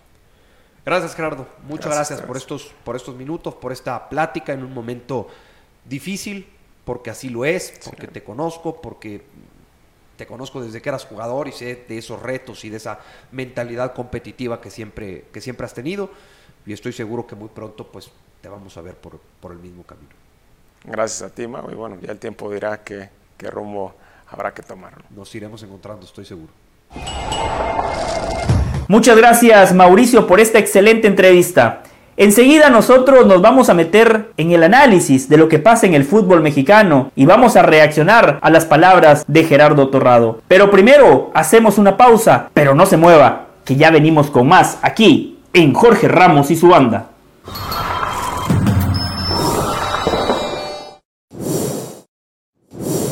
Para celebrar los precios sorprendentemente bajos de State Farm, te invitamos a disfrutar un nuevo episodio de Jorge Ramos y su banda. Disfrútalo y luego comienza a ahorrar con el seguro de auto de State Farm. Contacta hoy mismo a un agente llamando al 1-800 State Farm. Como un buen vecino, State Farm está ahí.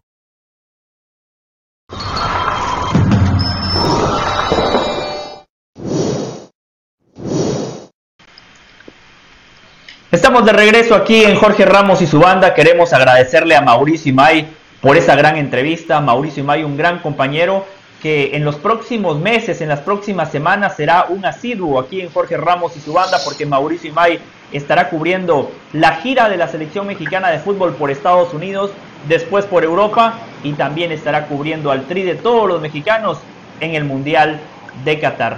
Linda charla, valoro la autocrítica de Torrado él lo decía, soy un hombre de fútbol, sé que cuando los resultados no van bien, los responsables tienen que pagar los platos rotos. Pero ahora junto a Caro de las Alas y Richard Méndez, vamos a proponer soluciones, porque esta mañana tuvimos una lluvia de ideas con Caro, con Richard, con todo el equipo de producción y la verdad que fue un intercambio muy lindo es justamente lo que deberían de hacer los dueños del fútbol mexicano de manera conjunta con los directivos, con los entrenadores, con los futbolistas, con el gremio, si es que hubiese uno en México. Pero como no lo hacen, nosotros les hicimos la tarea. Y Caro, Richard, al final hicimos un resumen de cinco cosas muy fáciles que se pueden cambiar y que tendrían un impacto directo en el fútbol mexicano. Vamos a presentar una gráfica y después se la vamos a hacer llegar a John de Luisa, se la vamos a hacer llegar al señor Emilio Escárraga, a Ricardo Salinas, a Grupo Orlegui y también a Grupo Pachuca. Una muy clara donde todos hemos coincidido. Reducir el número de extranjeros. Es una locura, es una locura la cantidad de extranjeros con, las, con, con los que se juega en el fútbol mexicano. Reinstaurar los ascensos y descensos. Tiene que haber premio para los equipos de segunda división que hacen las cosas bien y tiene que haber un castigo deportivo para los equipos que navegan en la mediocridad. Sí, hay una multa económica, pero esa multa no la paga el futbolista, la paga el directivo y muchas veces esas multas la Federación Mexicana de Fútbol las termina perdonando porque al final de cuentas los involucrados son los dueños del balón volver a implementar la regla 2011. No hace mucho, esta regla era, era, muy buena porque obligaba a los entrenadores a poner en cancha a futbolistas que tuvieran menos de 20 años y 11 meses. Lo ideal es que los futbolistas jueguen por convicción del técnico. Lo ideal es que el jugador debute en primera división porque está preparado, porque está capacitado, pero tomando en cuenta el landscaping del fútbol mexicano, de alguna manera hay que obligarlos, hay que presionarlos para que le den oportunidades a los jóvenes. Abolir el repechaje. Una locura. A mí me gusta la liguilla, me encanta la liguilla. Eh, entiendo que es algo sumamente emotivo, dramático, ofrece buen fútbol, espectáculo y también entiendo que es una eh, buena fuente de ingresos para los dueños del fútbol mexicano, porque al final de cuentas todos entendemos que el fútbol es una industria, pero tiene que haber un balance. Dos equipos, por favor, en la liguilla es una locura, por eso la liguilla tiene que ser nuevamente de 8. Después de 17 jornadas, los 8 mejores clasificados directo a la ronda de cuartos de final. Caro, Richard, empecemos a desglosar. Caro, arranque usted. ¿Sobre qué punto quiere eh, profundizar? La escuchamos con atención. Mira, a mí lo que me ha gustado de esta lista que hemos realizado es que, aunque sabemos que las soluciones pueden ir más allá, y ahorita me gustaría profundizar un poquito más en eso, eh, José, de algunos eh, modelos que, que, pude captar de diferentes lados, casos Uruguay y la misma Bélgica, hay cosas muy interesantes que se hicieron en esos países. Lo interesante de, estas cinco, de estos cinco puntos es que son cosas, como dices tú, fáciles de aplicar. Es algo que no es eh, difícil de hacer. Y yo me voy con lo de que no clasifiquen 12 y, y quitar el repechaje. Yo creo que eso más o menos eh, va hacia lo mismo. ¿Por qué? Porque si hay algo que tú no le puedes quitar, sobre todo a un futbolista profesional, es el competir. El competir en alto estándar. Es decir, ya México tiene bastantes facilidades a nivel de CONCACAF, a nivel de sueldos para muchos de los jugadores, que es también un tema discutible, como para que además hagas tan fácil la competencia, porque vas a caer en una relajación natural. Nosotros necesitamos tener esto, adrenalina, buscar, saber que si nos dormimos tres partidos está la posibilidad de clasificar y si no va a ser un fracaso. En este momento, el formato de la Liga Mexicana hace que te puedas dormir en los laureles, ocho jornadas, que empates cinco partidos, pierdas dos y que todavía te dé chance de salir campeón porque puedes clasificar entre los 12. Entonces yo creo que eso es fundamental desde el punto de vista competitivo, porque no se duerme el técnico, no se duermen los jugadores, no se duermen los directivos y evidentemente al final esto, esto termina repercutiendo en el nivel que muestres a nivel de selección. Totalmente. Eh, Richard, ¿sobre qué punto quiere profundizar usted? Porque yo coincido con todo lo que acaba de decir Caro. No sé si usted quiere agregar algo al respecto o si quiere profundizar sobre otro punto de los que ya eh, mostrábamos en pantalla. No, o sea, definitivamente Carito hace una, exposición eh, exacta de lo que es la realidad de lo que necesita el torneo de la liguilla del fútbol mexicano. Yo prefiero irme más hacia lo que está perjudicando muy directamente a la formación del futbolista mexicano. El futbolista que no se muestra, que no juega en torneos de primera división, simplemente no se vende. Y si no vende, no sale. Y si no sale al extranjero, a Europa, por ejemplo, no adquiere experiencia y no le da eh, ese roce que es tan útil y que es tan necesario en las selecciones de fútbol mexicano. En la medida que el fútbol mexicano no decida reducir el cupo de extranjeros, no solamente en cancha, en el equipo, donde tenga la posibilidad del canterano de llegar y pelearse un puesto y ganar minutos en la primera división y así poder mostrarse, porque lo que no, lo que usted no tiene en la vitrina no se lo compra nadie. Eso empezando por ahí. Y terminamos siempre con la misma pregunta, ¿por qué no salen tantos jugadores mexicanos? Bueno, no salen porque simplemente no hay una vitrina donde poner a los jóvenes. No salen porque no se les da la oportunidad de mostrarse o de pelear o de ganarse un lugar entre ellos. Simplemente está marginado por el futbolista extranjero, el futbolista no formado en México. Ahora, eh, todo esto uno, uno lo va, lo, lo, sabemos todos de memoria, cuáles son las cosas que deberían cambiar, que deberían mejorarse. Esta para mí es la principal.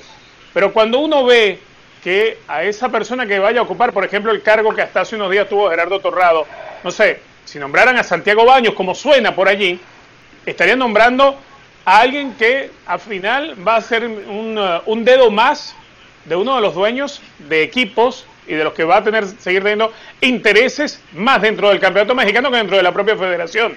Aquí el problema es que la federación no termina de estar por arriba de los clubes. La federación, partiendo desde su presidente, es alguien que depende siempre de los clubes. Y de los clubes depende también cómo formar al futbolista mexicano. Y de los clubes depende cómo alimentar a la selección mexicana. Es decir, que si alguien que va a, a, ocupar el cargo que tuvo hasta hace unos días Gerardo Torrado pues tiene que ser alguien ajeno a los clubes. ¿Hay manera de conseguir a alguien con esa característica en México? Yo creo que no. Y si lo consiguiera, no tiene la fuerza suficiente como para llegar al cargo. Definitivamente, el futbolista mexicano es siempre el más perjudicado. No solamente porque no le da la oportunidad de competir de una forma más justa, más equilibrada, por ganarse un lugar en un equipo, por ser ascendido y por mostrarse y poder tener, ojalá, alguna salida al extranjero, sino simplemente porque todas las condiciones, porque todo el caldo de cultivo está conspirando permanentemente contra el futbolista mexicano. Sí, yo quiero, yo quiero profundizar sobre los ascensos y descensos, porque también Richard ha sido muy claro en su exposición, estoy de acuerdo con lo que comenta eh, mi compañero. Ascensos y descensos. La Liga Premier de Inglaterra, que siempre la tomamos como modelo a seguir, o la Liga de España, las grandes ligas europeas tienen múltiples ascensos y descensos. En México nada más había uno. Igual era algo muy bueno porque fomentaba una competencia cerrada, una competencia férrea. En la segunda división del fútbol mexicano, o como ellos le llaman el ascenso MX, no se trabaja con las mismas comodidades que en la Liga MX. No se quedan en hoteles cinco estrellas, no viajan necesariamente en vuelos charter, muchas veces los traslados son eh, vía autobús, el sueldo no es el mismo, las canchas no son las idóneas, pero eso lleva al futbolista a matarse dentro de la cancha, a decir, el día de mañana quiero ascender, porque yo quiero esas comodidades, quiero tener esas herramientas con las que cuentan los futbolistas que eh, son parte de la Liga MX. Yo me voy a matar, yo voy a ser buen profesional, voy a hacer todo lo que esté de mi parte para ayudar a mi equipo a ascender. Y los equipos que hacían bien las cosas terminaban teniendo su recompensa. A ver, León, León que hoy por hoy es una de las referencias del fútbol mexicano. León llegó a la Liga MX después de más de una década de estar deambulando en la segunda división. Aquel gran equipo comandado por Gustavo Matosas. Hicieron también las cosas que ese equipo de segunda división fue la base de aquel equipo que termina ganando un bicampeonato. Los Cholos de Tijuana. Un equipo que arrancó desde abajo, empezó a competir en tercera, en segunda, logra el ascenso y con Mohamed como entrenador hicieron bien las cosas y jugaron una final, llegaron a una Copa Libertadores. Hoy los equipos que son parte de esa liga de expansión juegan, pero no compiten por nada. Son parte nada más de un circo donde no hay recompensa si se hacen las cosas bien y tampoco hay un castigo si se hacen las cosas mal. Y eso también aplica para los equipos de la Liga MX.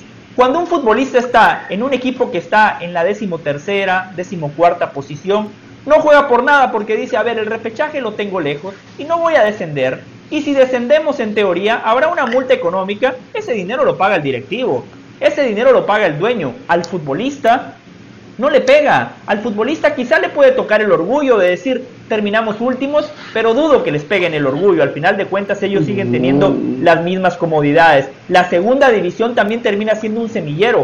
Fíjense cuántos futbolistas hoy por hoy que brillan en México, argentinos, venían de la segunda división de Argentina, venían de las inferiores, futbolistas totalmente desconocidos, pero ¿qué pasa? Hacen el proceso, cumplen los procesos, van quemando etapas, llegan a la primera del fútbol argentino y después eso les permite tener una vitrina y para el, eh, directivo mexicano entienden que ese jugador ha tenido un recorrido y que está listo para competir al más alto nivel. Así que son cinco cosas muy puntuales que ya mostramos en la gráfica. Pero quiero regresar a algo que decía Caro. Caro, usted dijo que tiene eh, un ejemplo que se hizo en Bélgica que perfectamente se podría aplicar en el fútbol eh, mexicano. ¿Lo podría explicar? Sí, evidentemente, a ver, uno entiende que eh, no puede ser el fútbol un copy-paste, que es una de las cosas que pecamos, sobre todo en la CONCACAF, y se hace. Recordarás tú, José y Richard, cuando, por ejemplo, se hizo la CONCA Champions, es más, también el, la misma Copa Oro y era como hasta el mismo video de la, de la web. No, la, CONCACAF Liga de Naciones. La, CONCACAF, Liga, de Naciones, correcto. Fue un copy-paste, literalmente. O sea, se hizo el video, se adaptó a lo que era la región y se termina haciendo. Ni la educación, ni los gobiernos, ni la policía, porque evidentemente cada país, cada lugar tiene sus eh, cosas eh, eh, propias que hay que respetar y que hay que adaptarse culturalmente a ellas por ejemplo, Bélgica no es comparable en muchos sentidos porque estaba leyendo que tiene o ha tenido una población promedio de 12 millones de personas, muy diferente a lo que es México, que más bien sufre de una superpoblación. Pero independientemente de eso, el punto que me llamó más la atención de cuando salió Mertens, Yanni Carrasco, Courtois, Lukaku, Kevin De Bruyne, era que gente que ha estado eh, participando de lleno en este proceso Dicen que esto que ha sucedido no es una casualidad, que es el trabajo de 20 años. ¿Y cómo se ha hecho ese trabajo de 20 años? Bueno, sencillamente se distribuyen diferentes escuelas a lo largo y ancho del país. ¿Ok? ¿Qué pasa? Muchas veces se deja ese trabajo de la formación solamente a los equipos de fútbol, solamente a los clubes de fútbol. Yo una vez le escuché a nuestro compañero Ram Pereira que hablaba con algunos dueños, no recuerdo si era de Monterrey o de algún otro, y decía, nos sale a nosotros más barato ir y comprar un jugador por 4 millones de dólares a invertir, invertir, invertir, invertir y luego para que me salga uno que vendo por ahí. Ese es el pensamiento del directivo, lamentablemente. Se equivocará o no, pero ese es el pensamiento. Entonces, la federación no puede dejar solamente en manos de los clubes, que evidentemente no tienen interés en que esto sea así, la formación de los jugadores. Si lo hacen, bueno, perfecto, maravilloso, pero luego tienes que garantizarse un, tema de captación. Pero entonces, volviendo al tema de Bélgica, ¿qué pasó? Ellos hicieron su captación, se encargaron de que los jugadores más talentosos estuvieran en cada uno de estos lugares, pero luego a los mejores de ellos les garantizaban horas de trabajo adicional con entrenadores contratados por la Federación de Bélgica. Es decir, al año estos jugadores tenían 250 horas de entrenamiento de élite. ellos no, no dejaban que solamente estuviesen entrenados por sus clubes de fútbol o por estas escuelas, sino que se garantizaban que estos jugadores estuviesen siendo bien atendidos, que le patearan bien al balón, que los tiros libres lo cobraran bien, que los tiros de esquina, y luego viene el seguimiento de psicólogos, de, de eh, el tema de, de cómo está la familia, porque no es un secreto para nadie que muchos de estos jugadores, hablemos de casos de la Chofis, ¿quién nos dice a nosotros que un jugador como el Achofis, que tenía las eh, condiciones extraordinarias, probablemente mejor asesorado a nivel de madurez, a nivel familiar, hubiese dado otros resultados? ¿Cuántos jugadores no hemos visto en el fútbol mexicano que se terminan perdiendo porque su comportamiento o tal vez el de sus familiares no es el mejor? Entonces puede sonar a cliché, puede sonar demagogo, puede sonar tonto, pero cuando hay una tendencia, cuando estás viendo que los jugadores se te pierden en la mitad del camino, pues hay algo que hay que hacer. Yo creo que eh, el caso de Bélgica, seguramente Uruguay y tantos otros nos pudiesen bueno, no tantos otros, en Argentina hay mucho, pero también en Argentina hay esa necesidad de querer sobresalir, de que eres pobre y es el, único elemento de cambio que pudieras tener. Entonces, me parece que hay un montón de aristas que no se están atendiendo y que se están conformando, en este caso en la, Federación Mexicana de Fútbol, con eh, tener mucho dinero a través de los patrocinios, pero que evidentemente el tema deportivo está quedando otra vez evidenciado. Ese, ese ejemplo de Bélgica es muy bueno porque Bélgica en el 2018 con esos futbolistas que mencionaba Caro, eliminó a Brasil en la ronda de cuartos de final y pierde la semifinal contra Francia por una pelota parada en un partido donde Bélgica no fue más que Francia, pero tampoco fue menos. Fue un partido sumamente parejo que se termina definiendo por un tiro de esquina, un cabezazo de un Titi y Francia pasa a la final, el equipo que a la postre termina levantando la Copa del Mundo. Pero ese proceso se vio reflejado en resultados. Hay que ser pacientes. Ese proyecto de Bélgica estaba encaminado para 15, 20 años. En México quieren resultados de inmediato y las cosas no se dan así. Hay que respetar los tiempos. Los futbolistas tienen que quemar etapas. Sub 13, sub 15, sub 17, consolidarse en primera división en la medida de lo posible, jugar en otras ligas, de preferencia en la élite del fútbol europeo, consolidarse en esos equipos, tener minutos, tener regularidad, ganarse un lugar y después sí, marcar la diferencia con la selección, algo que Bélgica hizo muy bien, en México lamentablemente no hay paciencia. Y Richard, usted tocaba algo interesante que, lo quería eh, recalcar. En la mayoría de países del mundo, la liga y la federación dos, son docentes totalmente separados. Por eso vemos que en España siempre hay conflictos entre Rubiales y Tevez, que no es lo mejor, entiendo que no es lo mejor, pero al final de cuentas eh, la federación vela por sus intereses, la liga vela por sus intereses, pero en México son los dueños los que velan por sus propios intereses, no hay un ente independiente que defienda los intereses de los equipos y tampoco hay un ente independiente que defienda los intereses de las selecciones eh, mexicanas en todas sus categorías. Lo decía eh, Héctor González Iñárritu el otro día. El América, el América no es responsable de lo que se haga en selecciones juveniles. El América está para complacer a sus aficionados. El América está para competir y ganar títulos. Mientras eso, Richard, tampoco cambie, va a ser muy complicado porque al final de cuentas, los dueños de los equipos son los que terminan poniendo a John de Luisa. Los dueños de los equipos son los que dicen nos conviene que haya muchos extranjeros, nos conviene que no haya ascensos y descensos, nos conviene abolir estas reglas, nos conviene implementar estas reglas. Richard, bajo todo ese entorno, bajo ese contexto, es muy complicado realmente creer que va a haber cambios en México.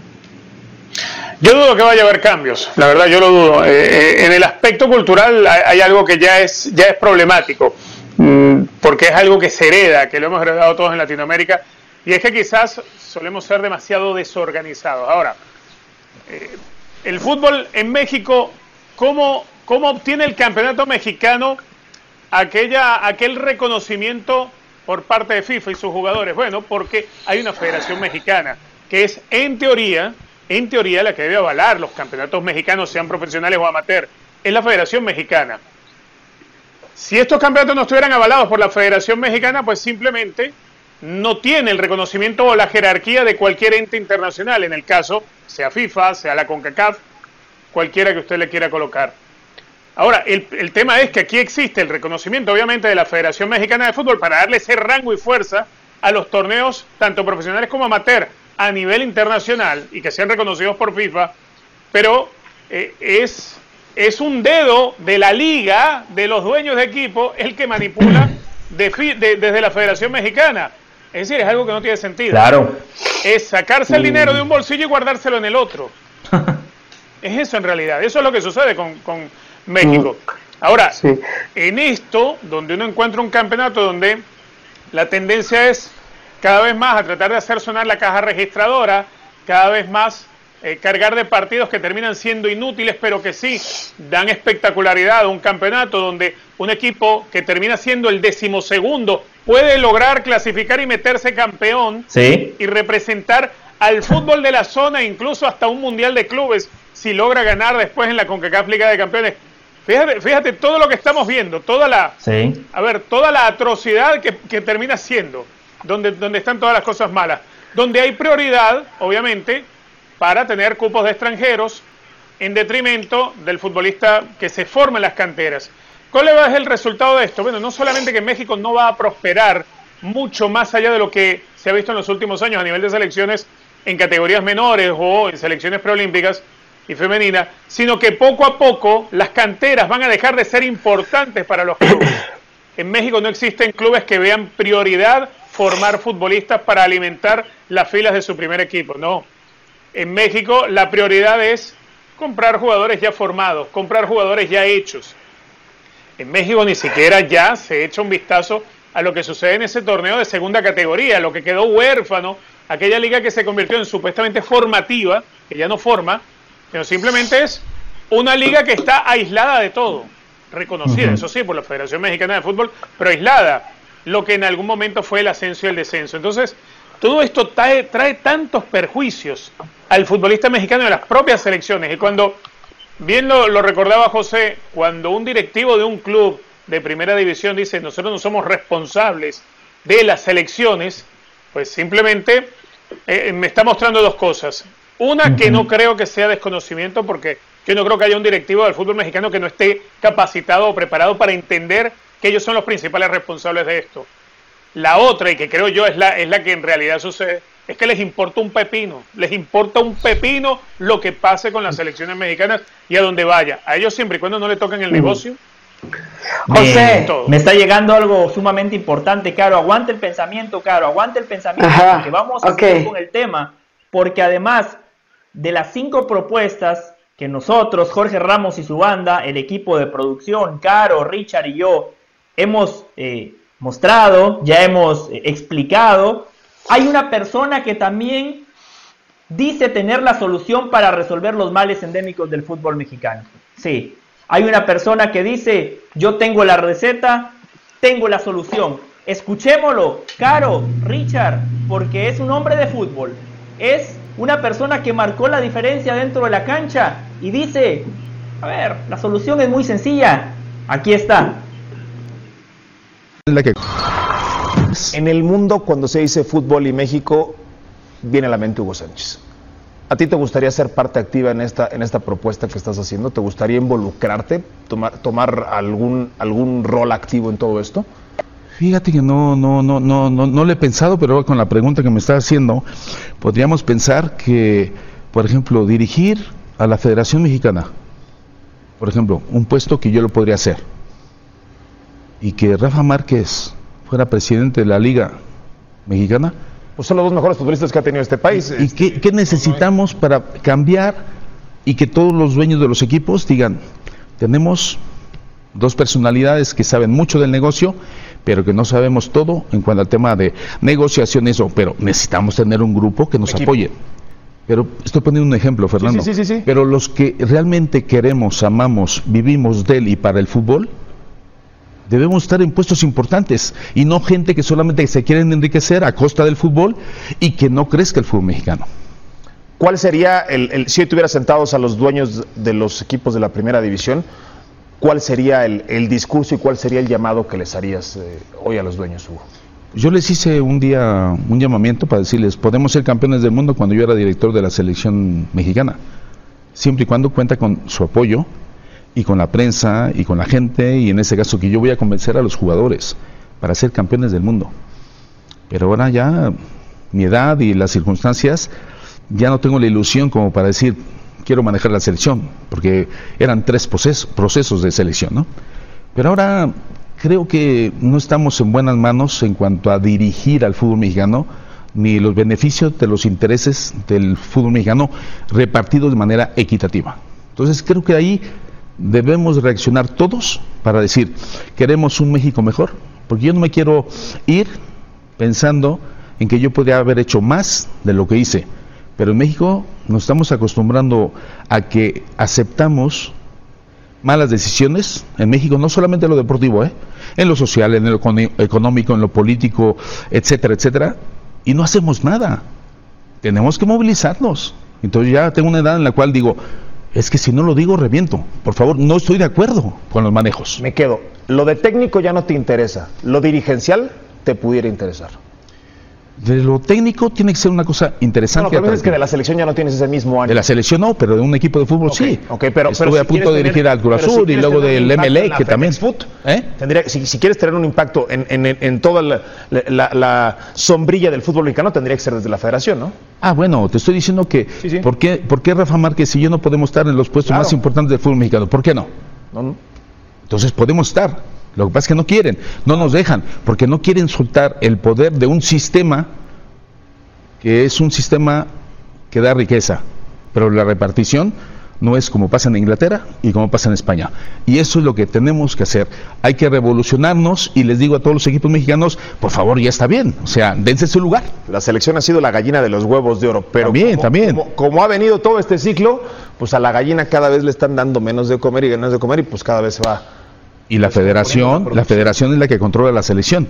Sí. Y si la selección no está bien dirigida y no está bien manejada, pasa lo mismo.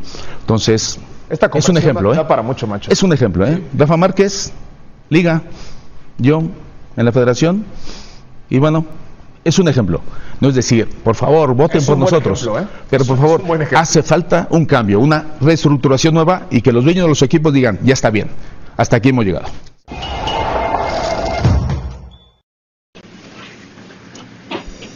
Hugo Sánchez. Hugo Sánchez que no presentó una lista como la que presentamos nosotros, pero la propuesta de Hugo es muy clara. Dice Hugo Sánchez, yo me postulo como presidente de la Federación Mexicana de Fútbol y postula de manera paralela a Rafael Márquez como presidente de la Liga MX. Caro, ¿qué opina de la propuesta del Pentapichichi, el mejor futbolista en la historia del fútbol mexicano? Completamente en desacuerdo. Eh, más allá de que, más allá de que tengo un, gran respeto por Hugo, eh, él lo sabe y además eh, creo que, que lo que ha logrado es gracias a esa autoestima y, esa creencia en él mismo. Yo valoro que él levante la mano. Hay una cosa que no se compra y es la preparación.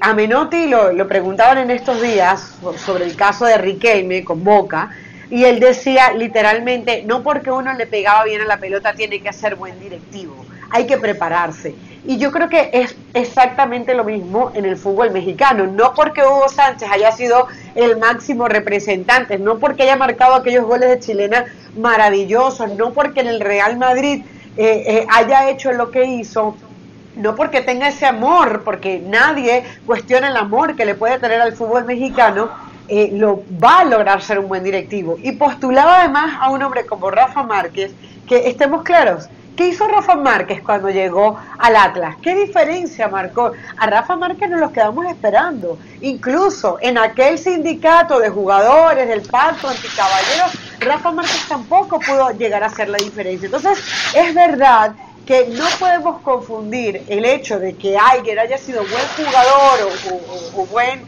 director técnico, incluso no creo que, que los técnicos se metan tanto en este terreno para pensar que pueden ser buenos directivos. Miren, el directivo tiene que saber administrar, tiene que saber liderar, tiene que saber cuáles son las ramas eh, que, que se de- que se manejan en un equipo de fútbol, como el scouting, el mercadeo, la parte de comunicaciones, cuerpo técnico, nutrición, es decir, son tantos los detalles. Hay muchos cursos, hay muchos cursos para ser director técnico, para ser preparador físico, para ser psicólogo deportivo. Hay tanto por aprender en el fútbol el día de hoy. Ahora el tema del Big Data, el análisis de partidos, que no podemos creer que porque eh, nos guste o hayamos jugado bien al fútbol, pues podemos y estamos preparados para llevar adelante un proyecto como este. Y Richard, ¿usted qué análisis hace de la propuesta de Hugo? Estoy muy de acuerdo con lo que dice Caro. A ver, yo creo que en principio lo que le hace falta al fútbol mexicano en su federación, incluso y, y- y por supuesto en varios de los clubes, bueno, primero lo que yo les recomendaré es que vayan a, cualquier agencia, de cualquier diario de circulación nacional en México y paguen un clasificado, que se saquen un dinerito de, de la billetera y paguen un clasificado. y que lo pongan a media página. Se busca gerente, alguien preparado, como dice Caro, que tenga capacidad para gerenciar, que tenga capacidad para desarrollar y crear y diseñar planes, proyectos y hacerlos realidad. Se hace falta un gerente. Eh, y, por supuesto, abstenerse, en ese mismo clasificado, abstenerse los corruptibles, que creo que es el principal problema. Los corruptibles, los que se puedan, y cuando digo corrupción no digo que sean choros, de que vayan a robar dinero, no, que se dejen manejar por alguien externo a la federación, que es otro de los grandes problemas que ha atravesado el fútbol mexicano por años. Eso, eso es básicamente lo que hace falta. Yo creo que Hugo puede tener muchas ganas, mucho conocimiento del fútbol dentro de la cancha, mucho conocimiento del fútbol como estructura. Puede servir para una organización como esta si termina de, de completar la otra preparación. Yo no sé cómo estará Hugo a la hora de diseñar planes y proyectos de futuro, porque las cosas como se hacían en la época que Hugo era jugador de los Pumas o cuando Hugo llegó al Real Madrid es muy diferente a lo que exige hoy el fútbol moderno y lo que son hoy los proyectos de los planes. Ya Carolina nos hizo un esbozo de lo que fue con Bélgica, por ejemplo. Entonces hay que adaptarse a los tiempos, hay que prepararse para los tiempos y definitivamente yo creo que en México hace falta gente preparada y gente incorruptible para diseñar los proyectos de la Federación Mexicana. Con Hugo Sánchez y con Rafa Márquez, con el mismo sistema, donde prácticamente hay dos extranjeros por equipo, con Rafa y con Hugo en un sistema donde no hay ascensos y descensos, con Rafa y con Hugo al frente, pero con una liguilla donde pueden llegar y clasificar hasta dos equipos, no va a cambiar absolutamente nada. Donde Hugo Sánchez se equivoca es que Hugo Sánchez estaría preparadísimo para ocupar el puesto que hoy dejó Gerardo Torrado. Al lado de Hugo Sánchez yo le pondría un John de Luisa, porque John de Luisa reúne todas las características que ustedes acaban de definir. Un tipo preparado, un tipo que sabe gerenciar, un tipo que habla múltiples idiomas, que desde el punto de vista del negocio le ha generado muchísima riqueza a la selección mexicana de fútbol. Con John de Luisa como presidente de la Federación Mexicana de Fútbol es donde el Tri ha generado más recursos a lo largo de su historia.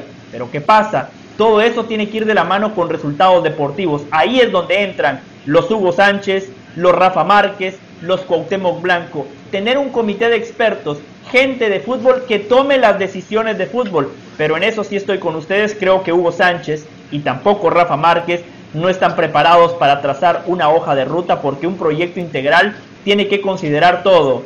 Lo deportivo, lo económico y todos los aspectos que hoy por hoy van de la mano con el fútbol. Porque reitero, el fútbol no es un deporte, el fútbol hoy es una industria que genera billones de dólares y hay que estar preparados para gerenciar todo lo que conlleva ser presidente de un equipo y mucho más ser presidente de una federación de un equipo o de una liga profesional como la mexicana.